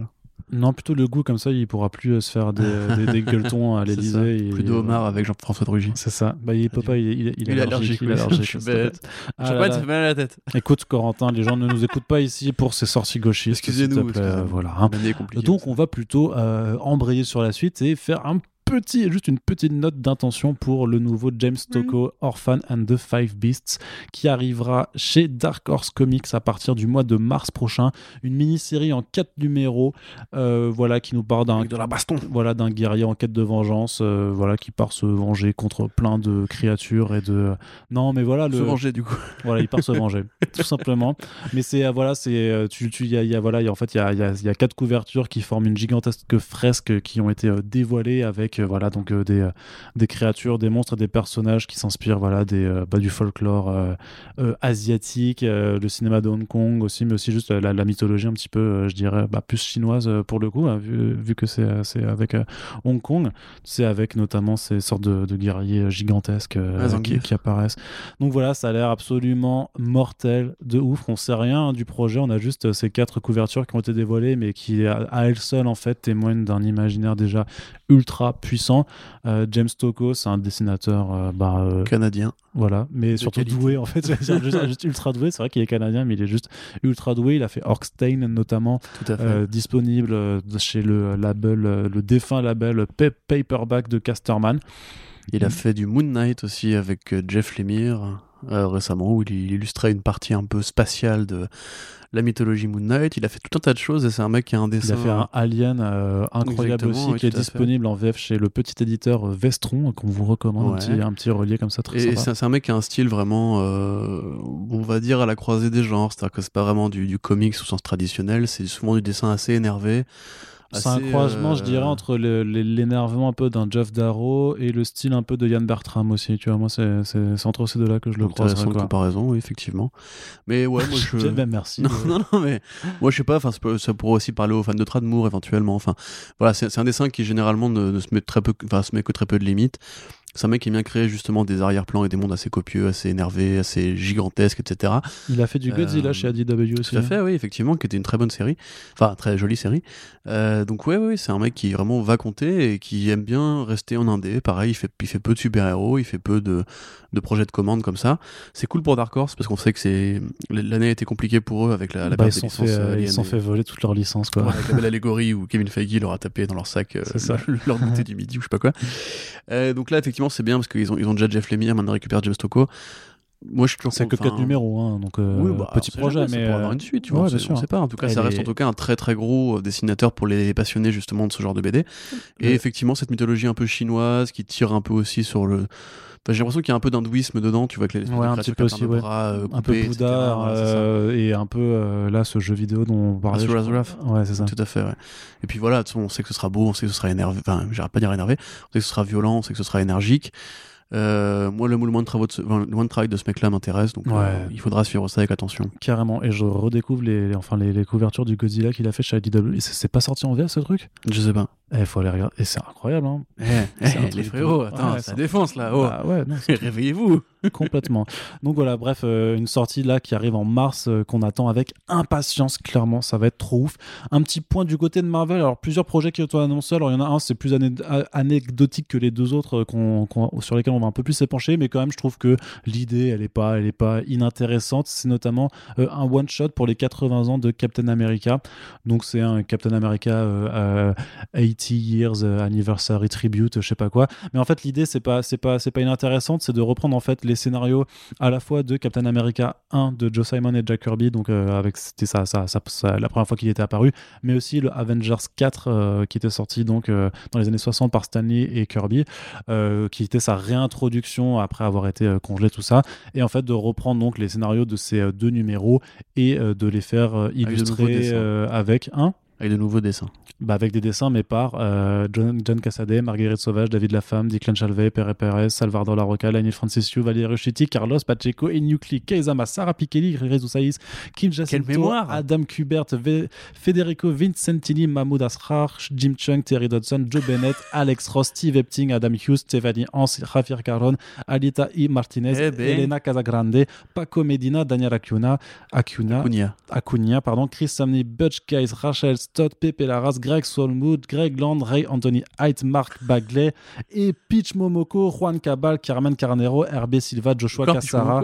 Natasha Bustos, Iban Coelho et Patrick Gleason. Donc Et tout voilà, ça de tête. Bravo Arnaud t'es Complètement pas de- chef pour rien, ma gueule. complètement de tête. Voilà. Et bah écoute, euh, ça m'intéresse absolument pas. Mais quel connard. Il l'avait fait ça en plus déjà pour Giant Size X-Men euh, où vous avez repris. Ouais, le- c'est ça. Mais c'est pour ça, c'est le trip. Mais c'est un hommage. je C'est un ouais, bah, je hommage. les couilles, Voilà. Pourquoi pas prendre juste un dessinateur pour faire un vrai remake entre guillemets? Mais parce que là, c'est c'est collégial. Euh, C'est par- c'est Non, participatif. il y en a marre. À chaque euh, fois, ils mettent 40 artistes pour gonfler euh, l'aura entre guillemets de ces numéros-là, alors qu'en définitive, les remakes au cinéma, c'est pas eh, telle scène va être réalisée par tel réalisateur. Mais qui est ça, ça pourrait être trop marrant. hein. Et puis telle scène, et puis telle scène, et puis telle scène, et puis telle scène. Non, mais Mais tu peux pas comparer au cinéma. Le cinéma, c'est pas de la BD, c'est pas pareil. Faites une vision d'auteur, une vision d'artiste, que pas. euh, Franchement, moi, ces espèces de fresques ou de cadavres, de cadavres exquis pourris, moi, ça m'intéresse pas du tout. Euh, je vois vraiment pas l'intérêt. À part rendre hommage à un numéro qui a 80 balais, effectivement, on est content, super. Et même la raison expliquée de T1K, tu l'as déjà vu combien de fois? Non, je m'en fous complètement. J'en ai marre de la nostalgie, comme ça. Voilà. Je suis très énervé aujourd'hui. là. rien à foutre, euh, c'est pas intéressant. Non, mais attends, mais juste en lisant la- le truc créatif, j'ai l'impression de, de revivre Marvel Comics 1000. Tu vois, c'est genre, il y a une page différente par chaque artiste. Ouais, mais sauf que là, On en a c'est plus un, c'est un peu plus honnête que Marvel Comics. mais non, c'est pas pas. honnête, c'est juste pour vendre du single issue, ils en ont rien à branler. Mais tout ce qu'ils font, c'est pour vendre des single issues. Ouais, mais là, c'est vraiment pour vendre un single issue. Putain, t'es- oh, cette mauvaise non, foi. ça m'intéresse pas du tout. Ouais, ça t'intéresse pas, mais, je- pourrie. mais arrête un Arrêtez, peu. non. Oh là là, c'est- L'américain, il est droite. je ne commenterai Je pas. suis plus. un peu de mauvaise foi, je l'avoue, mais effectivement, je trouverais ça plus intéressant d'avoir un artiste au hasard, par exemple. Euh, le mec qui a illustré. Il faut que tu mettes vraiment même American Barbarian. euh, Ah putain, le mec qui, a un trait qui ressemble à Kirby qui a fait Fantastic Four euh, Grand Design récemment. Peter Scully. Tom Scully, ouais. Tom Scully. Peter Scully, je sais pas qui c'est. Son cousin. Tom Scully, voilà, mettez Tom Scully, faites-moi un grand design de Captain America. Euh, limite en un, un numéro, un numéro oversize de 48 pages. Hmm. Ce serait plus intéressant que juste. mais franchement, enfin. C'est bon, quoi. Ces numéros, ils ont été sortis, recolorisés, com- compilés dans, dans- dans des intégrales et compagnie. Et puis Jack Kirby, il est bien, son trait. J'ai pas forcément envie de voir des mecs comme Butch Guys le réinventer. Tu vois, j'aime bien Butch Guys, mais, mais voilà. Enfin, Kirby, c'est Kirby. Faut arrêter maintenant. Non, je suis pas, je suis pas content. là. C'est un hommage. Ouais, bah Ça, ça, ça n'a pas vocation à le remplacer, mais à lui Éclaté rendre hommage. c'est mieux. Très bien, bah écoute Corentin, puisqu'on Voilà. est là pour euh, discuter, Moi, je dénonce, ouais, c'est ça, on est là pour discuter a priori, hein, pour, pour débattre avec des échanges sains et tout ça. Euh, N'oubliez donc pas le hashtag Corentin mauvaise foi euh, sur les réseaux sociaux pour nous faire savoir si vous, vous voulez aussi protester clairement là-dessus. Et si quelqu'un veut faire un montage avec une vidéo d'un vieux mec aigri et la voix de Corentin, bah, n'hésitez pas non plus. Ce sera son cadeau de Il Noël faudrait qu'un mec comme Arnaud lui coupe la parole, du coup. Bien. Ce serait pas réaliste. mérité. Ferme-la. Allez, on continue par contre sur un autre projet qui. Non, mais attends, euh, je- sérieusement. Non, sérieusement quoi juste- Sérieusement, tu la fermes Il maintenant. y en a pas marre, franchement, que les mecs, si tu veux. se- Non, il y en a pas juste, marre. On va recueillir 40 000 mecs, les payer 100 100 dollars chacun pour faire une page.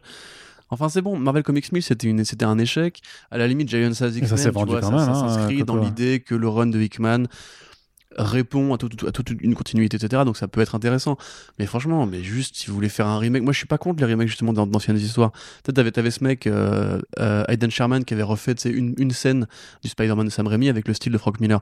Moi, des projets comme ça qui reprennent des vieux comics avec un style différent, etc. Pourquoi pas, tu vois, je, je suis totalement pour. Mais en l'occurrence, vraiment, tu sens le côté, on a pris tout le monde pour que chaque personne qui soit fan un petit peu de ces mecs-là vienne acheter le single. Ok, ok, ah, c'est lourd, quoi. Je sais pas, les gars, merde. Par contre, si je t'annonce une mini-série Beta Rebuild par Daniel Warren voilà, Johnson, voilà, qu'est-ce que, tu me dis? Qu'est-ce que tu me dis? Marvel, ça c'est bien, je suis content là. Pourquoi c'est bien? Mais moi, je suis pas, je sais pas. Enfin, je dis, je suis, je suis ultra chaud parce que Daniel Warren Johnson, voilà, euh, pour moi, c'est un artiste qui a fait un sans faute, littéralement, sur toute sa carrière. Il y a rien que je jetterais de lui, tu vois. Space Mullet, c'était mort. Non, non, non, non, non, non. Space Mortal, c'était bien. The Ghost Brigade. The Ghost Fleet, déjà. The Ghost Fleet. Mais c'était pas lui qui l'écrivait. Ah, mais pareil, non, c'est vachement propre Oui. graphiquement. Donc, euh, non, non, je le jetterai pas non plus. D'accord, ok. Eh, Il y a des gens, je veux dire, même le plus mauvais Daniel Warren Johnson est meilleur que parfois le meilleur truc de d'autres artistes. On est bien d'accord. Que Salvador Larroca. Rob Liefeld, Rob Liefeld, ouais, je sais pas. Non, c'est peut-être méchant, mais tête de turc. euh, c'est pas gentil comme expression, ça, euh, Corentin. Euh, du coup, euh, qu'est-ce que je voulais dire? Euh, Alors, pourquoi alors là En fait, tu, tu n'es qu'à moitié saucé. Ouais, c'est ça, Voilà. parce que voilà, j'estime qu'il y a, qu'il y a vraiment rien à jeter, qu'il a montré avec euh, Wonder Woman Dead Earth que, euh, que voilà, il était très bien capable de faire des trucs incroyables sur des personnages de licence. Donc, ben, techniquement, le voir sur Beta Ray Bill avec voilà sa, sa, sa hache Stormbreaker, enfin, le, le pitch, c'est- qu'il doit retrouver un- une nouvelle arme et qu'il va aller affronter une sorte de euh, Thing Fang Foon, donc le dragon géant euh, qui est euh, euh, par, parce qu'il y a Knull justement, parce que voilà, justement, cette mini-série, elle est en réponse, en tout cas dans la continuité de, euh, des, des conséquences plus ou moins directes de l'event King in Black de euh, Donny Cates. On sait, voilà, justement que Donny Cates et Daniel Warren Johnson son copain, donc on imagine que c'est lui qui l'a greffé là-dessus. On imagine aussi que vu que c'est Beta Rebill, il aura plutôt les coups des franches, mais malgré tout, dans les faits d'annonce, dans les présentations, ça ressemble pour moi au truc le moins ambitieux artistiquement de Daniel Warren Johnson. Mais pourquoi? On Mais sait pas- pas, encore. Mais, mais non, mais, mais c'est pour ça que je dis dans l'effet d'annonce, parce que quand, dans l'effet d'annonce, quand on te disait euh, il arrive chez Image, enfin il fait un nouveau truc chez Image, ça s'appelle Murder Falcon, c'est un, euh, un faucon karatéman euh, qui bute des kaiju avec la force du métal. Je suis saucé. Quand on te dit c'est Daniel Warren Johnson, il est en DC Black Label, un label qui est vraiment reconnu parce que c'est des travaux d'auteur pour faire son hot take sur un Wonder Woman post-apocalyptique. Paf, je suis saucé aussi dans l'attention. Là, on me dit c'est Daniel Warren Johnson sur une mini-série Beta Ray. Je fais ouais, qui vient se greffer à, King in Black. Je fais ouais. Bah, gros, euh, enfin, Silver Surfer Black, c'est quoi? Sinon un, un tie-in des gardiens de Donny Bah ouais, bah. avec Radmour et c'était ça toute la force du truc. La série Silver Surfer Black, elle a aucun. Enfin, elle est bien, hein, attention, je suis pas en train de dire que c'est pas bien.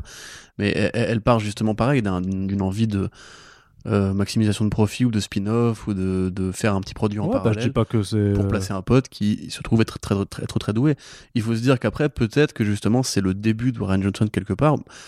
Voilà, euh, Marvel n'a pas forcément une, une ligne euh, d'essai Black Label pour euh, accueillir Bah justement, ils auraient pu. Bah et pourtant, on va y venir juste après. Marvel Max juste pour lui. Allez, non, non, mais on va y venir juste après parce que justement, ils sont capables de le faire. Ils sont Bah, clairement capables de le moi, faire. si tu veux, juste bêtement, euh, Johnson, on sait que c'est pas un mec qui marche tant que ça en indé, malheureusement, mal- malgré son talent euh, extraordinaire.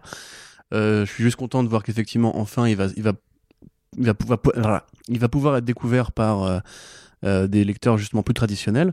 Je, Beta Ray c'est un personnage qui, appelle au cosmique, qui appelle au voyage spatial, qui appelle du coup aux créatures et qui appelle aussi à la baston. Tu vois, c'est l'univers de Thor est comme assez bourrin et les personnages asgardiens, en tout cas dans la continuité asgardienne, sont généralement l'occasion de belles démos de puissance. Quelque part, le, le Thor de Niket, c'est pareil, hein, c'est beaucoup de baillards, c'est très, gros, très coloré, etc.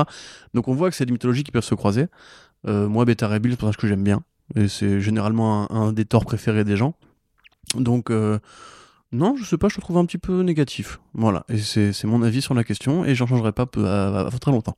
Ouais, non, mais t'as bien le droit. Et, pour- et non, mais euh, enfin, je suis pas négatif. Je suis un peu. Arnaud lit ses textos. C'est pas, c'est pas, c'est pas négatif. C'est, euh, je suis euh, un peu circonspect. Enfin, c'est juste que non, mais ça peut être très bien. Comme dit, même le, même le moins bon Daniel Brown Johnson, je pense que ce sera quelque chose qui sera bon de toute façon. Tu Le vois. truc, c'est qu'il peut pas faire toujours un truc événementiel. Ça, ça- là, Bah, ça pourquoi devenir un mec qui justement rentre dans l'industrie. Et quand tu rentres dans l'industrie, tu fais pas que des projets à chaque fois qui vont renverser la table de thé. Des fois, Bah, tu fais pour- juste. mais pourquoi tu peux pas demander euh, Mais regarde Donny Cates, c'est pareil. Donny Cates, il fait des trucs excellents, etc. Mais des fois, il fait un petit truc. euh, Voilà, les gardiens, par exemple, moi, je pourrais trouver pas ça extraordinaire. ça, mais quelque part, ça s'inscrit dans un projet qui est très global, etc. Peut-être que Marvel le teste, entre guillemets, pour voir s'il peut tenir les délais, si euh, son, son style résonne auprès du public, pour après lui confier un truc plus gros. Euh, c'est ce que fait souvent, justement, regarde, on parlait tout à l'heure de Ramvé chez DC. Euh, Ramvé, voilà, il arrive euh, effectivement sur des projets comme Catwoman et Swamp Thing, on peut trouver ça hypant, mais comparé à Vis Savage Shores, tu vois, c'est pas forcément le truc aussi excitant, etc. Swamp Thing quand même, si. Mais les, les, big- les, les Big Two, en général, c'est c'est une échelle, tu vois. Tu commences par le barreau 1, puis après tu montes en, en puissance et compagnie. Ouais, mais pour moi, Da- de- Daniel. Warren Johnson, c'est pas un mec qui commence, quoi, qui devrait être un, un baron. Bah, Regarde, on lui, a, on lui a euh, confié Wonder Woman pour son premier truc chez DC, je veux dire, et en Black Label, c'est pas n'importe quoi, tu vois. Est-ce que ça, ça, ça- ça s'est tant vendu que ça, tu vois? Bah oui, ça s'est oui, ça s'est vendu euh, aux États-Unis. Ok, d'accord. Ça, ça a très bien marché. hein. Bah écoute, je sais pas. Après, moi, je trouve ça quand même cool qu'au moins, justement, ils fassent le- le- l'écart entre les deux. Euh, tu, tu me, tu me sapes ma joie, là. Donc, je suis pas content du tout. Hein. C'est- T'es en train de me démoraliser, alors que j'étais très content, tu vois. Eh bon, on reste compte, mais Voilà. je reste content. Je te dis juste que j'ai- j'ai- j'ai- j'y apporte une touche de, euh, de, de, de, de trucs pour contrebalancer le- Bill, d'annonce. C'est un personnage qui, qui représente aucun enjeu éditorial pour, pour Marvel. Donc, ça veut dire qu'il aura les coups des franches, qu'il pourra se faire plaisir parce qu'il prendra Mhm. pas, de- pas de risque, tu vois. Quelque part, c'est Bah, c'est- bien le minimum que j'espère. hein. Tom King Vision, tu vois, c'est pareil. Vision, va- tout, tout le monde s'en fout de Vision. Pardon, excusez-moi, fan de Marvel, c'est très bien Vision, c'est très bien Vision. Mais voilà, Vision au demeurant, c'est quand Tom King arrive, chez Marvel, il va pas sur Thor, il va pas sur Venom, il va pas sur les, Avengers, il va sur Vision et il fait un truc vraiment très authentique, très honnête, qui qui couvre une vision de la vie, etc. Peut-être que Warren Johnson justement, il prend ce personnage-là, enfin que Kate le place là-dessus parce qu'il sait qu'il pourra s'éclater comme Tradmore s'est éclaté avec euh, Black, enfin Silver Surfer Black, tu vois. Moi, j'ai envie de rester positif. Je trouve que tu, hein? Là, tu mais un peu, t'es un peu nihiliste. hein, Tu veux être positif comme Ouais. Emmanuel Macron Exactement. au coronavirus. Exactement. C'est ça. Bien sûr. Ça, c'est de l'humour. Il montre l'exemple. Tu vois, ça, c'est du hashtag Arnaud rigolo. Mais justement, moi, je te contredis avec la- l'actualité suivante. Tu disais qu'ils peuvent pas faire un Black Label ou je sais pas quoi. C'est exactement ce qu'ils sont en train de faire avec Demon Days X-Men, qui est euh, une mini-série en Elseworld, euh, clairement avouée donc par Peach Momoko, donc une autrice euh, dessinatrice qui, qui grimpe de ouf et qui fait partie de la, de la QV euh, 2020 des euh, De Marvel. C'est un peu leur Young Guns. Enfin, c'est le nouveau nom qu'ils ont donné à leur Young, Gun- à leur Young Guns. Sauf que euh, les Stormbreakers, donc c'est un peu leurs artistes qui vont tout, euh, voilà, les plus prometteurs. Mais ils ont enlevé le truc Young parce que parfois ça faisait plus trop de sens, notamment pour cette édition 2020 où ils ont mis euh, Patrick Gleason de- dessus, alors que Patrick Gleason, ça fait quand même quelques années qu'il non, est, c'est- il est pas Young du tout. Donc c'est pour ça qu'ils ont changé le nom, parce qu'ils ont compris que, que ça n'avait plus trop, euh, plus trop de sens. Ça fait un temps de carrière, t'es un young gun, frérot. t'es- Ah, c'est ça, ouais. mec, quand même. Ouais, c'est ça. Euh, Donc voilà, donc, non Medi Mondays, donc une mini-série qui est euh, qui réinvente en fait l'univers Marvel dans une sorte de Japon féodal où euh, Venom devient yokai. voilà, t'auras une réinvention de tous ces personnages. Ouais, non, c'est ça. Évidemment. Oui, forcément, ouais. Non, mais voilà, donc et donc il y aura Psylocke aussi là-dedans forcément par rapport au background du personnage, mais qui a l'air ultra intéressant comme projet pour le coup, mais qui pour euh, vraiment. Alors ils ont pas créé de label ou quoi que ce soit, ils annoncent juste le projet tel quel. Mais ça, ce serait car, euh, clairement euh, l'ouverture d'une sorte de black label de, chez Marvel où on dit vraiment prenez euh, l'univers Marvel, tournez-le à votre propre sauce et faites-en voilà vo- votre propre récit complet. Et les planches qui, qui ont été présentées sont quand même très jolies. Parce que voilà si c'est une artiste euh, qui grimpe c'est pas pour rien non plus. Euh, elle est notamment en train aussi de faire euh, de, de saper ouais de saper le marché des variantes euh, de, de dingue à tel point que Boom Studios lui a fait signer. Enfin ils leur ont fait vraiment signer des énormes contrats pour aller faire des variantes pour leur propre titre. Donc bon elle dessine bien euh, que ça serve après juste à, euh, en- engraisser le, marché des collectionneurs c'est pas forcément la meilleure chose mais en tout cas c'est cool par contre de la voir vraiment sur un projet où elle va dessiner aussi les planches intérieures tout ça on va pouvoir voir un peu bah, sa façon de mélanger l'univers Marvel avec un, bah, un ensemble qui parle de sa culture euh, à elle. Donc moi je suis là, bah, pour le coup là je suis ultra chaud là-dessus. Ok. Et toi Euh, Et toi non du coup là c'est toi qui va me saper le moral en, en- en revanche non, non, tu vas non, pas faire. du tout, euh, parce que moi je suis pas un connard. Mais euh, Alors ça c'est très vite dit Corentin quand même. hein. oui, très très vite dit. Les, les- les faits me contredisent. Mais euh, non, non, c'est juste, je connais très peu le style de Peach Momoko, effectivement. Bah, justement parce qu'elle a pas fait énormément de trucs ça, à voilà. part des variantes. Et puis hein. j'ai l'impression qu'elle perce un peu vite. du coup, j'ai peut-être passé à côté de, de l'événement que ça peut représenter pour les mecs qui achètent beaucoup de variantes. Mais non, après moi, le projet m'intéresse. Évi- Évidemment, j'ai envie de dire comment ne pas être intéressé par un truc pareil. Qui, a priori, justement, se passe de, l'idée même de super-héros, de, super-vilains, etc. Et qui ne sera pas le Batman ninja de chez Marvel, mais vraiment plus une sorte de, manga, vraiment, qui. Enfin, de manga. De lecture euh, Japon féodal sur, euh, avec les mêmes personnages, mais dans des positions un peu différentes. Moi, évidemment, bah, en tant que, enfin, je pense comme tout le monde, hein, tout le monde est un peu euh, à une corde qui, qui résonne euh, au film de samouraï, etc. Cette mythologie très particulière, au manga Kenshin, euh, Rurouni, etc. Voilà, dont enfin Vagabond. Et euh, voilà, moi ça me plaît. Euh, mais encore une fois, je, dis, je connais très peu le style de la, cette jeune femme, donc euh, Bah, c'est que c'est surtout des variantes. hein. Elle a même un album qui s'appelle Peach Momoko's The Variant Mm. Covers parce que c'est vraiment là-dessus qu'elle a fait, euh, bah, c'est qu'elle s'est fait pou- euh, reconnaître quoi. Enfin, c'est c'est du mignon, non? Non, pas forcément. Non, Non c'est par contre c'est très, c'est très influencé par une esthétique euh, japonaise, je dirais, par, par un art japonais, ça c'est sûr, mais c'est pas, euh, non, c'est pas plus, euh, c'est pas kawaii ou, ou chibi ou quoi que Non, ce non, je disais hein. pas ça. Je disais, genre, ça, ça, me paraissait plus un peu tendre, on va dire. Non, pas forcément. Bah non, quand tu regardes ce qu'elle fait sur les Power Rangers et tout ça, c'est pas plus tendre que ça, quoi. Non, Très pas bien. du tout, pas du tout. Tu dis que Ah de bah, je la- suis content. Tu dis que de la merde. Ouais, je sais. Que de la merde. Ouais, voilà. Insupportable celui-là. Mais c'est pas grave, je ne t'en veux pas. C'est la Oh, fin d'année. Êtes trop bon. Et puis en, en même temps, tu peux dire des bêtises, tu peux faire de la merde, mais il y aura sûrement pas plus euh, que Rob Liefeld qui relance les euh, Oui. Mighty Crusaders d'Archie Ah. Comics. ça fait plaisir, non? Putain, Quel- quel- quelque part, Quelle fin de carrière incroyable. Bah, c'est pas une fin de carrière, il va relancer le truc. C'est quand même des héros comme le Shield qui sont antérieurs techniquement à Captain America, tout, ça. fait. tout à Donc euh, c'est une façon parce que Plagiat. voilà ils avaient déjà euh, Archie Comics donc ah, voilà ce petit cheptel de, de super héros qui date un peu du Golden Age euh, qu'ils avaient déjà un petit peu tenté de moderniser euh, notamment c'était en 2017 ou en 2018 hein, qu'ils avaient fait une petite relance qui n'avait duré que 4 numéros et donc là c'est Rob Liefeld qui s'occupe de les relancer donc il y aura une alors ce sera sûrement une mini-série c'est une mini-série d'ailleurs je crois euh, qui a été euh, officiellement annoncée en tout cas euh, c'est donc Rob Liefeld qui voilà qui fait à la fois les dessins et le scénario de ce relaunch des Mighty Crusaders. Donc il y aura Shield, Comet, Jaguar, Fly Girl, voilà. Donc tous ces autres personnages que vous ne connaissez peut-être pas forcément, parce que c'est pas non plus. je sais même pas s'il y a eu un, un import VF de ces, de ces super-héros dans ça leurs me- euh, précédentes itérations. Peut-être euh, à l'époque où il y avait un éditorial très différent euh, par Mhm. rapport à aujourd'hui, mais ça ne me dit rien. En tout cas, voilà, ça va être très cool de les revoir euh, tous euh, avec euh, plein de gros muscles dans tous les sens quand tu regardes leur, les, les torses. Ça va être très cool, t'as dit les torses. Non, c'était c'était ironique. hein. Ah bon, d'accord. C'était ironique. Traduit pour ceux qui. Non, mais parce que les planches montrent que bon, il a l'air de se faire plaisir, mais voilà, c'est très, c'est très musculeux et c'est très vide surtout quoi. Et c'est toujours des personnages avec des bottes, euh, des, des, des, pantoufles pour pas dessiner les, pour pas dessiner autre chose sur, euh, sur les pieds. Non, par contre, c'est très, c'est, c'est- les, dessins sont pas les plus moches, mais il y a toujours ces problèmes de proportion, surtout au niveau des torses, mais qui sont euh, gigantesques et surtout, par contre, les les, alors bon, le, coloriste sait bien remplir derrière, mais c'est juste très vite, quoi, en fait. C'est. euh, Bah c'est euh, oui, c'est Rob Liefeld, remarque, voilà, c'est beaucoup de personnages de face avec des carapaces à la place de d'omoplates et euh, des gros biscottos et pas de pieds. Mais quelque part, est-ce que, est-ce que ça, ça peut être quand même bien pour Non. Archie d'essayer de, moderniser un petit peu ses, super-héros? Non, Non. pas d'accord Bah si, mais Rob Liefeld, ce n'est pas moderne. bah, Le truc, c'est que Rob Liefeld, c'est modernisé, c'est modernisé, mais avec 30 ans de retard, quoi. C'est- Oui, un petit peu de. moderne, dommage. années 90, donc plus moderne du coup. Tu vois, Bah, c'est ça. pour ça que ça marche en fait. Mm.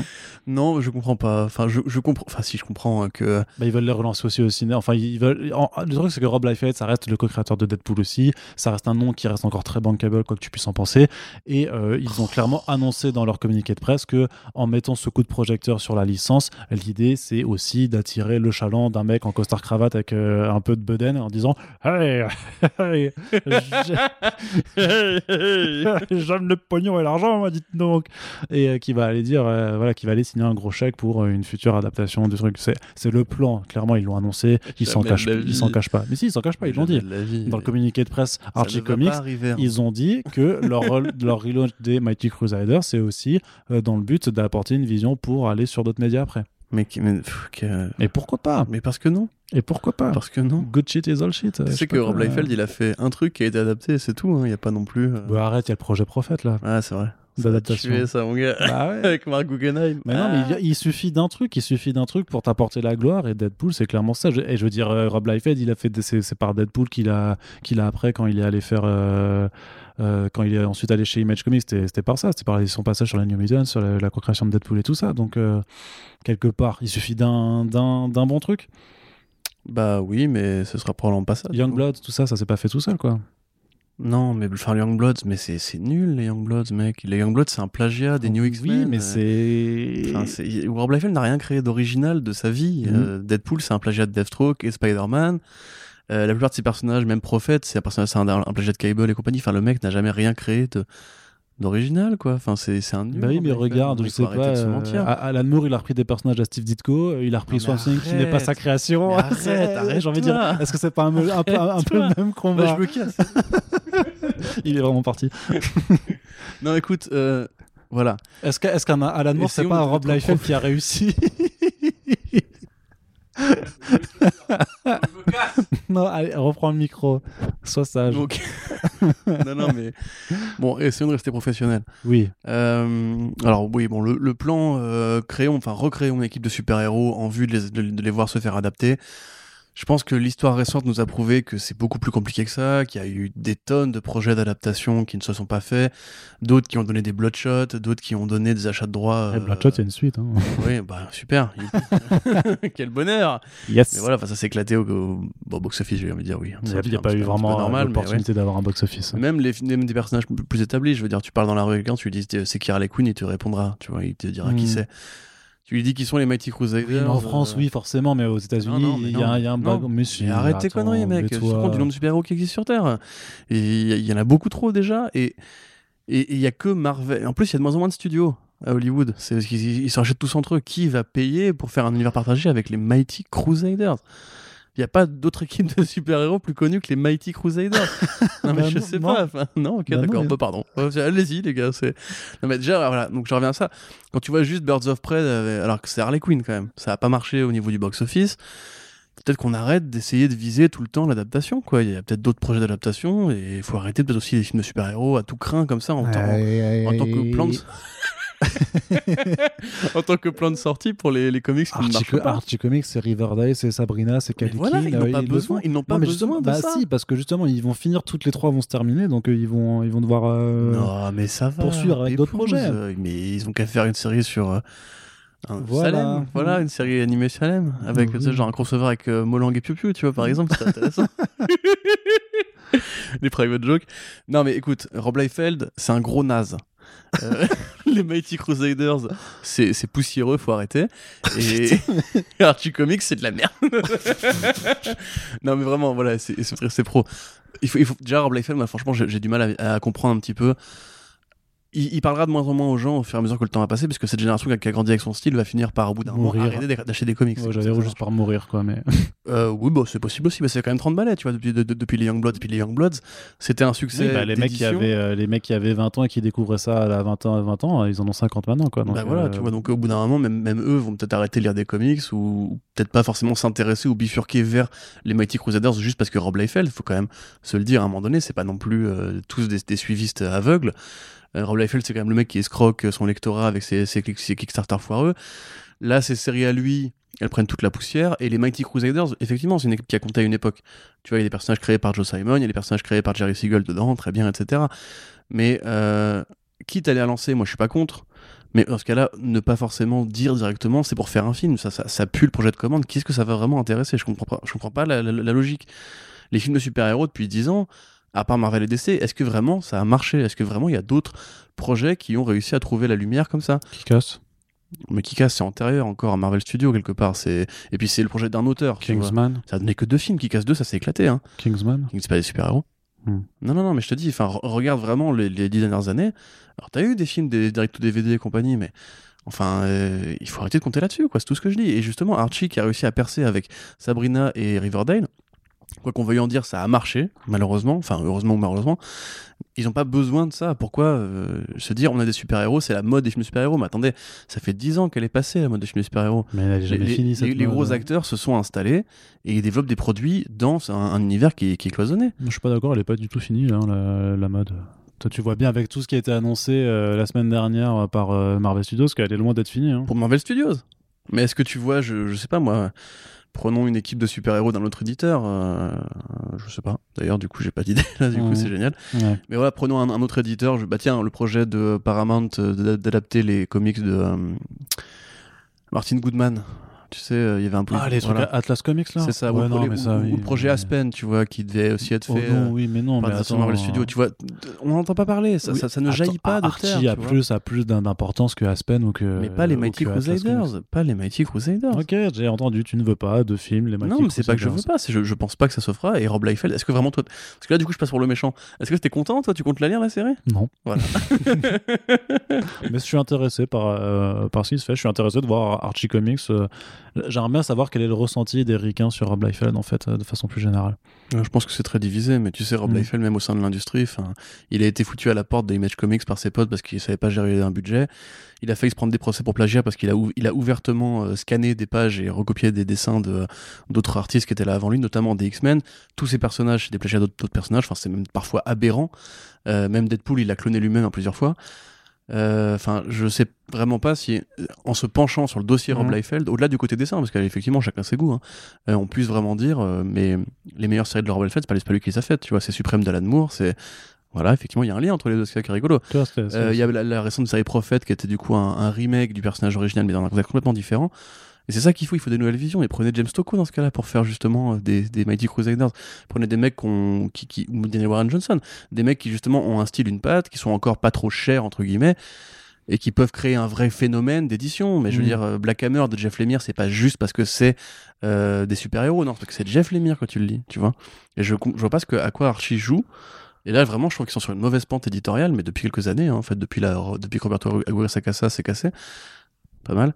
Euh, et typiquement, finissez. non, mais, il y a- Messi cassé. non, mais tu vois, finissez déjà les séries qui vous ont remis le pied à l'étrier. Finissez le putain d'Afterlife, finissez Chilling. Là, vous avez plus d'excuses en plus parce que le mec va forcément devoir. Bah non, parce qu'il fait un, il fait un remake de je Ouais. sais plus quelle série. euh, Ouais, de euh, True Blood. Ouais, voilà, il fait un remake de True Blood. Ça va être génial, ça. Ouais. True Blood en musical, là, trop bien, super. Bref, bon, voilà, arrêtons de nous énerver. Yes, et passons à la dernière actu comics avec Marc Millar qui tease ses prochains projets pour 2021 et 2022 avec des noms ronflants, clairement. Euh, vous allez voir, je vais les dire, et Corentin va ronfler tellement ils sont ronflants.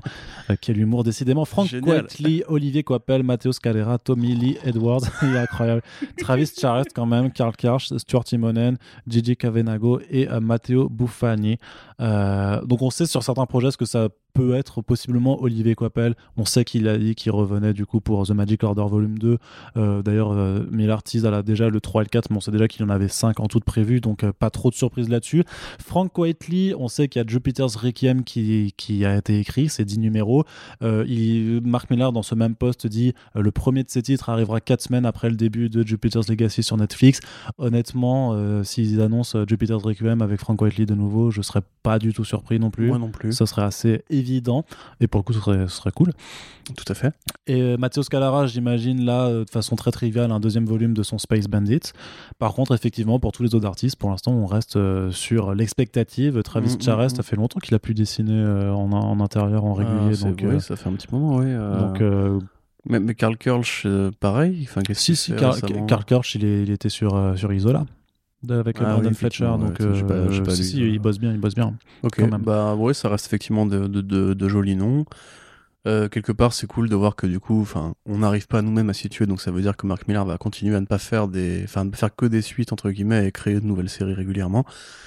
Même si Bah, le faut savoir si ça va arriver euh, à chaque fois à dépasser le simple concept Ouais, sur six numéros. hein, Bah, ce sera toujours le ouais. même problème, ça. Bah, on sait que Jupiter's euh, non, et quelque part justement le fait de de faire des suites comme Magic Order 2 ou Space Bandits 2 va un peu l'obliger à sortir les doigts parce qu'une fois que tu as présenté ton pitch, t'as présenté pardon ton pitch et que Hollywood est prêt à l'adapter, il faut quand même continuer à raconter une histoire. Donc ça peut être l'occasion de s'amuser un peu. Ou alors ce sera juste des pitchs pour les, des numéros 2, tu vois, de des films, de, de deuxième film, tu vois, genre, vous avez fait le numéro 1, on va le numéro 2. Mais euh, ouais, c'est cool de voir qu'effectivement le mec continue à bosser. Après, euh, je sais pas, j'ai un peu du mal, vraiment j'ai un peu du mal à m'enthousiasmer pour... euh, Putain, je suis super négatif aujourd'hui. Toujours, Euh, toujours. du mal à m'enthousiasmer pour Mark Millar parce qu'effectivement, à part Jupiter's Legacy, je trouve que ces dernières années, même Space Bandits, hein, heureusement que Scalera revient. Parce que si ça avait été un autre artiste comme pour Chrononauts 2, ce- ça ne m'aurait vraiment pas intéressé. Je veux dire, l'univers de Space Bandits, il n'a il n'a d'intéressant que le trait de, de Matos Scalera. Hmm. Donc euh, voilà, à voir. euh, Qu'est-ce que tu veux que j'ajoute là-dessus? On, on Non, non, rien bien sûr. non, non, c'est là, c'est juste pour voir sur l'effet d'annonce un petit peu. Moi, je trouve qu'il y a quand même des noms qui sont super intéressants à voir là-dessus. Donc, euh, en- bien sûr, il faudra toujours espérer que ce soit le Marc Millar des bonjours. Euh, tu sais, c'est, le Marc Millar qui arrive qui dit bonjour. Et du coup, voilà, c'est le Marc Millar des bonjours. J'adore. J'adore, c'est, c'est super. Voilà. Et, de- chaussures. et du coup, il veut de nouveau s'en aller parce que euh, on fera un podcast sur pourquoi Corentin ne comprend pas l'humour absurde. Euh, voilà, ne se représente jamais des trucs, des C'est pas expressions. absurde, mais c'est un si, jeu c'est, de mots pourri. mais c'est pas un jeu de mots, c'est euh, se représenter au premier degré une expression et du coup c'est souvent très très marrant.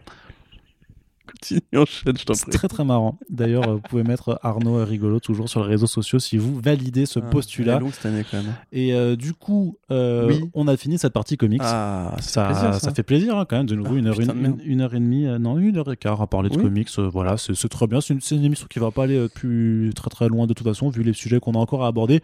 On a vu dans la partie, hein Et l'ambiance générale C'est ça, ouais, bah, sérieuse j'ai- aujourd'hui. J'ai clairement, j'ai clairement pas envie de continuer à te parler. euh, je pense que les vacances nous feront euh, du bien à Allez Arnaud tous les deux. Oui, c'est vrai qu'on a commencé ce podcast avec ce genre de choses.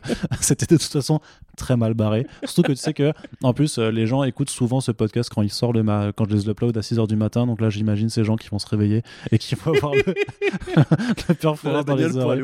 Ouais, que- quelle pluie. Ouais, Et de connards qui se marrent pendant deux plombs. Euh, et merci pour vos soutiens sur Oui. Tipeee. Allez, on passe donc à la série télé avec juste un petit mot, un seul, sur euh, le trailer de Resident Alien euh, qui a été dévoilé, donc qui arrive fin janvier sur euh, Sci-Fi avec Alan Tudyk dans le rôle d'un extraterrestre qui s'est craché sur Terre, qui prend la place d'un docteur qui vit reclus pour essayer de, voilà, de, de trouver une façon de, de, de repartir chez lui. Sauf qu'un jour, euh, le médecin de la ville qui est un peu en contrebas euh, meurt, et donc c'est lui que l'on vient dépêcher pour euh, mener les enquêtes. Donc adaptation sous forme de procédurale, visiblement au vu du trailer, mais loufoque, un croisement de Twin Peaks mais avec un alien euh, et rigolo du coup. Euh, ça a l'air plutôt fun. Moi en tout cas, Alan Tudyk qui fait le con, ça me fait toujours vraiment marrer. Donc euh, je suis carrément client euh, de cette adaptation donc d'un comics qui a été publié chez Dark Horse si je ne m'abuse Mhm. et dont un deuxième volume a commencé sa publication en VO justement ben, pour Bah, Steve, aborder, c'est Steve Parkhouse aussi, non? Oui, c'est ça, oui, tout à fait. Comme la Bob Jeffries saga. Les Exactement. connexions se font. Oui. Cool. Cool, cool, cool, cool, cool, cool, cool, Bah, c'est- cool. C'était effectivement un petit mot et euh, on peut passer. Non, à- en fait, tu- ça me fait penser à iZombie. Moi, euh, dans, dans, en fait, le côté. ouais, mais on faire ont bien bien du coup. comique basé Ouais. sur une BD qui n'a rien à voir avec ça. Et alors à la fois, euh, j'ai envie de dire que vu que personne ne l'a lu, encore une fois, à part moi sur Terre, euh, je, je vais être le seul un petit peu à dire ouais, c'est pas comme ça dans la BD. Mais effectivement, Alan Tudyk, en tout cas, ça fait, ça fait- ça fait très sci-fi. De toute façon, euh, le côté extraterrestre, euh, enfin la chaîne sci-fi, je veux dire, extraterrestre qui mène des enquêtes avec un acteur rigolo et populaire en plus dans le rôle principal, pourquoi pas. J'aime bien le costume d'Alien qu'ils lui ont fait. Je trouve ça effectivement un peu dommage de pas avoir assumé l'origine Twin Peaks du truc.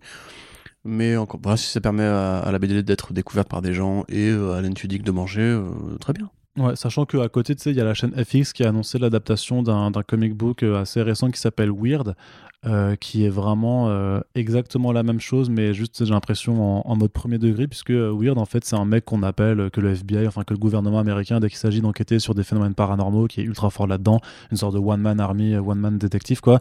Et le twist, en fait, de la BD, c'est qu'en fait, on découvre que c'est un extraterrestre qui a été euh, abandonné par ses euh, tu, en, viens en- tu viens de spoiler en Non, mais c'est pas un spoiler, parce que c'est... parce que, en fait, spoilé, mais- non, j'ai pas spoilé. Putain, Je n'ai pas spoilé parce que un monstre. parce que le pitch de FX pour la série télé, c'est clairement c'est ils le disent, c'est un extraterrestre. Alors c'est en Ah. fait ils retournent le- un peu le twist de- du, du, Donc du- FX spoil le comics. Ouais, c'est ça. Mais euh, mais mais pour le coup, du coup, c'est exactement la même chose quoi. C'est un extraterrestre qui Ouais, mène des bon, enquêtes. euh, même tu pas- vois. Enfin, je me pose la question est-ce que ça s'est pas déjà vu avant? Si, bah parce que attends, Fr- T'as non, côté- euh, Fringe, non, c'était pas ça. KLXY, je sais pas. Ouais, je sais plus. Ouais, ouais, il y avait des trucs Ouais, comme ça un petit peu. voilà. Donc voilà, non, mais voilà, ça arrivera donc en janvier 2021 sur Sci-Fi. Je pense qu'on en, on en reparlera quand même un petit peu sur euh, First Wing puisque c'est une adaptation. Oh, oui. Si, si, si, c'est une adaptation de comics. Donc, Corentin, on va en parler, que tu le veuilles ou non. Et on va terminer. utiliser les BD alors. Oui, Ah, mais je le ferai. ok, Je le ferai. ok. C'est ma bonne résolution de l'année 2021. Je vais lire tout ce que tu me dis de lire. C'est vrai? Ouais. C'est vrai? Ouais. Tout ce pouvoir. incroyable. incroyable. Euh, on fera donc des lives sur Twitch où je lis des BD. Ça va être incroyable. Vraiment, vous n'avez pas idée de, de ce qui vous attend pour J'imagine le 2021. mec qui tourne les pages. Mmh. Ouais. Oh. Waouh Incroyable. Page 22. Allez, on termine avec la partie cinéma. Trois petites actualités aussi à, à détailler comme ça, mais rapidement. Euh, dans un premier temps, Green Hornet et Kato, euh, qui euh, se trouve le scénariste David Cup. euh, donc, ou- ouais, Tu dis cup ouais, Cup, K-O-2. Coep. Coep, ouais, je sais pas. Coep. On va voir en tout cas le scénariste de euh, Jurassic, Jurassic Park. euh, plutôt, Et Jurassic Park 2. plutôt sympa, non? Très sympa, très sympa. Après, il a, il a... alors j'ai regardé ça tout à l'heure sur, sur Wikipédia, il a pas fait que des chefs-d'œuvre récemment, Non plus. Oui, oui Euh, non, récemment, oui, par contre, oui. mais il a fait plein Il de a fait dans- reboot de la momie, je crois. Euh, Bon, il était pas tout seul. Après, il y a Quartzman dessus, donc C'est euh, vrai. un peu difficilement. Et puis Roberto Orsi, des mecs très talentueux. Euh, c'est un peu les Rob Liefeld euh, du cinéma. Mais on pourrait effectivement se dire que c'est une bonne chose parce que quand même, Coep, il a travaillé avec Spielberg, euh, pas que d'ailleurs sur Jurassic Park. Il a aussi fait la Guerre des Mondes. avec Tom Cruise qui crie sur les gens. Ah, Covid Mais du coup, ouais, cool, cool, cool. Le projet est en développement depuis cette année, je crois. Ouais. Qui On en avait entendu parler au printemps dernier de mémoire. voilà, qui a priori mettra plus le personnage de Kato en avant, ce qui est plutôt intéressant parce que généralement c'est un peu le sidekick euh, euh, relativement secondaire du, du Green Hornet. D'ailleurs, en, en- en Asie, le, la série de Green Hornet est, est appelée le Kato Show. Parce que justement, eux, ils préfèrent le, le version Ah ouais. asiatique, qui était joué à l'époque par Bruce Lee, qui était un petit peu son premier rôle, aux- enfin un premier rôle, son premier rôle d'importance aux États-Unis. Euh, moi, je suis assez impatient, effectivement, de voir une lecture un peu premier degré du Green Hornet par rapport à la version de Michel Gondry, qui était une vraie comédie à la Seth Rogen, avec des blagues de mecs qui fument beaucoup de bédo, etc. Euh, quelque part, lui, par faire la Tortue Ninja, donc le- les, le- les connexions se font. Ouais. Euh, non, toujours assez impatient. Effectivement, il faut voir du coup si c'est le David Coeb des grandes heures ou le David Coeb des petites heures. Je sais pas qui réalise par contre. Euh, je ne sais plus si c'est pas embauché encore officialisé. Ouais. euh, je sais pas, meuble un petit peu pendant que je vérifie Bah, euh, du coup, cette le Green pour, pour ceux qui ne voient pas, c'est donc un justicier de, de pulp, en fait, donc de, de feuilleton radio et euh, de, de, de, detective story qui apparaît un petit peu avant Batman, en 36, je crois. Et qui, bah, en fait, c'est le modèle de Batman. C'est un, un justicier euh, qui n'a pas de pouvoir, mais qui a des gadgets, une belle bagnole et, euh, et des flingues, qui, et qui a un, un sidekick qui maîtrise le kung-fu, qui euh, rend la justice dans une ville euh, aux mains des criminels, mafieux, de toutes sortes et compagnie. Donc il y a eu plusieurs versions en comics, qui est un petit peu maintenant considéré comme un des grands-pères du comics de super-héros traditionnel avec le Shadow, et euh, qui s'appelle Brit d'ailleurs, et effectivement qui a du coup donné lieu à plein d'adaptations, alors principalement du coup effectivement en BD, parce qu'au départ c'est pas un personnage de BD, et qui avait du coup eu droit à un film en 2011 avec Gondry et Seth Rogen, et aussi Cameron Diaz. Euh, qui était de triste mémoire, mais quelque part qui s'intègre bien dans la filmographie de Rogen pour laisser comédie un peu de grands enfants.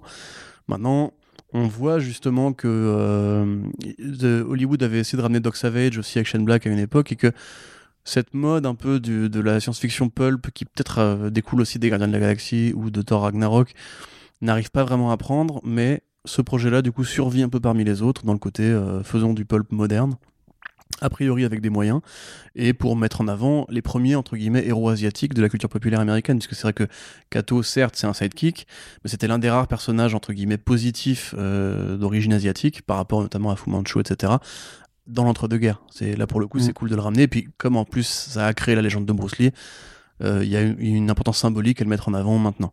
Ouais, bah, il n'y a J'ai- pas j'ai- de, j'ai meublé, c'était pas de bien. réalisateur euh, prévu pour l'instant, ni de réalisatrice euh, par J'ai ailleurs. bien meublé quand même.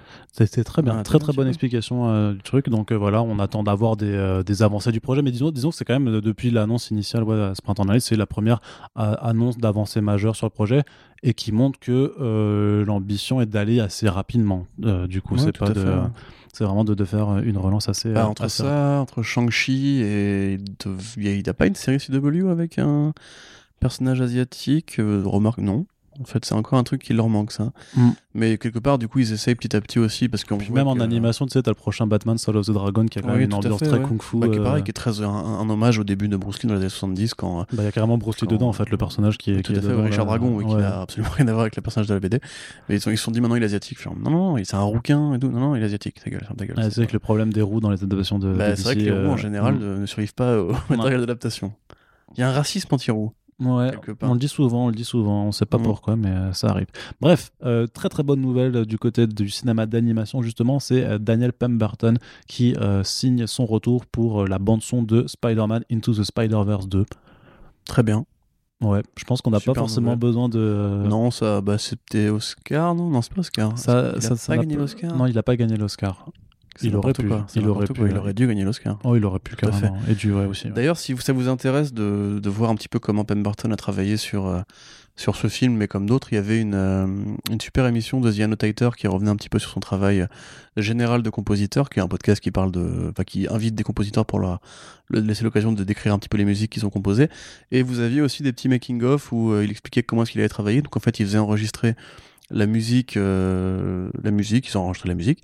Puis il prenait la piste enregistrée, il la gravait sur un vinyle et il invitait un, DJ qui scratchait en fait justement avec euh, les vinyles qui avaient été composés euh, par un orchestre symphonique ou euh, un orchestre industriel.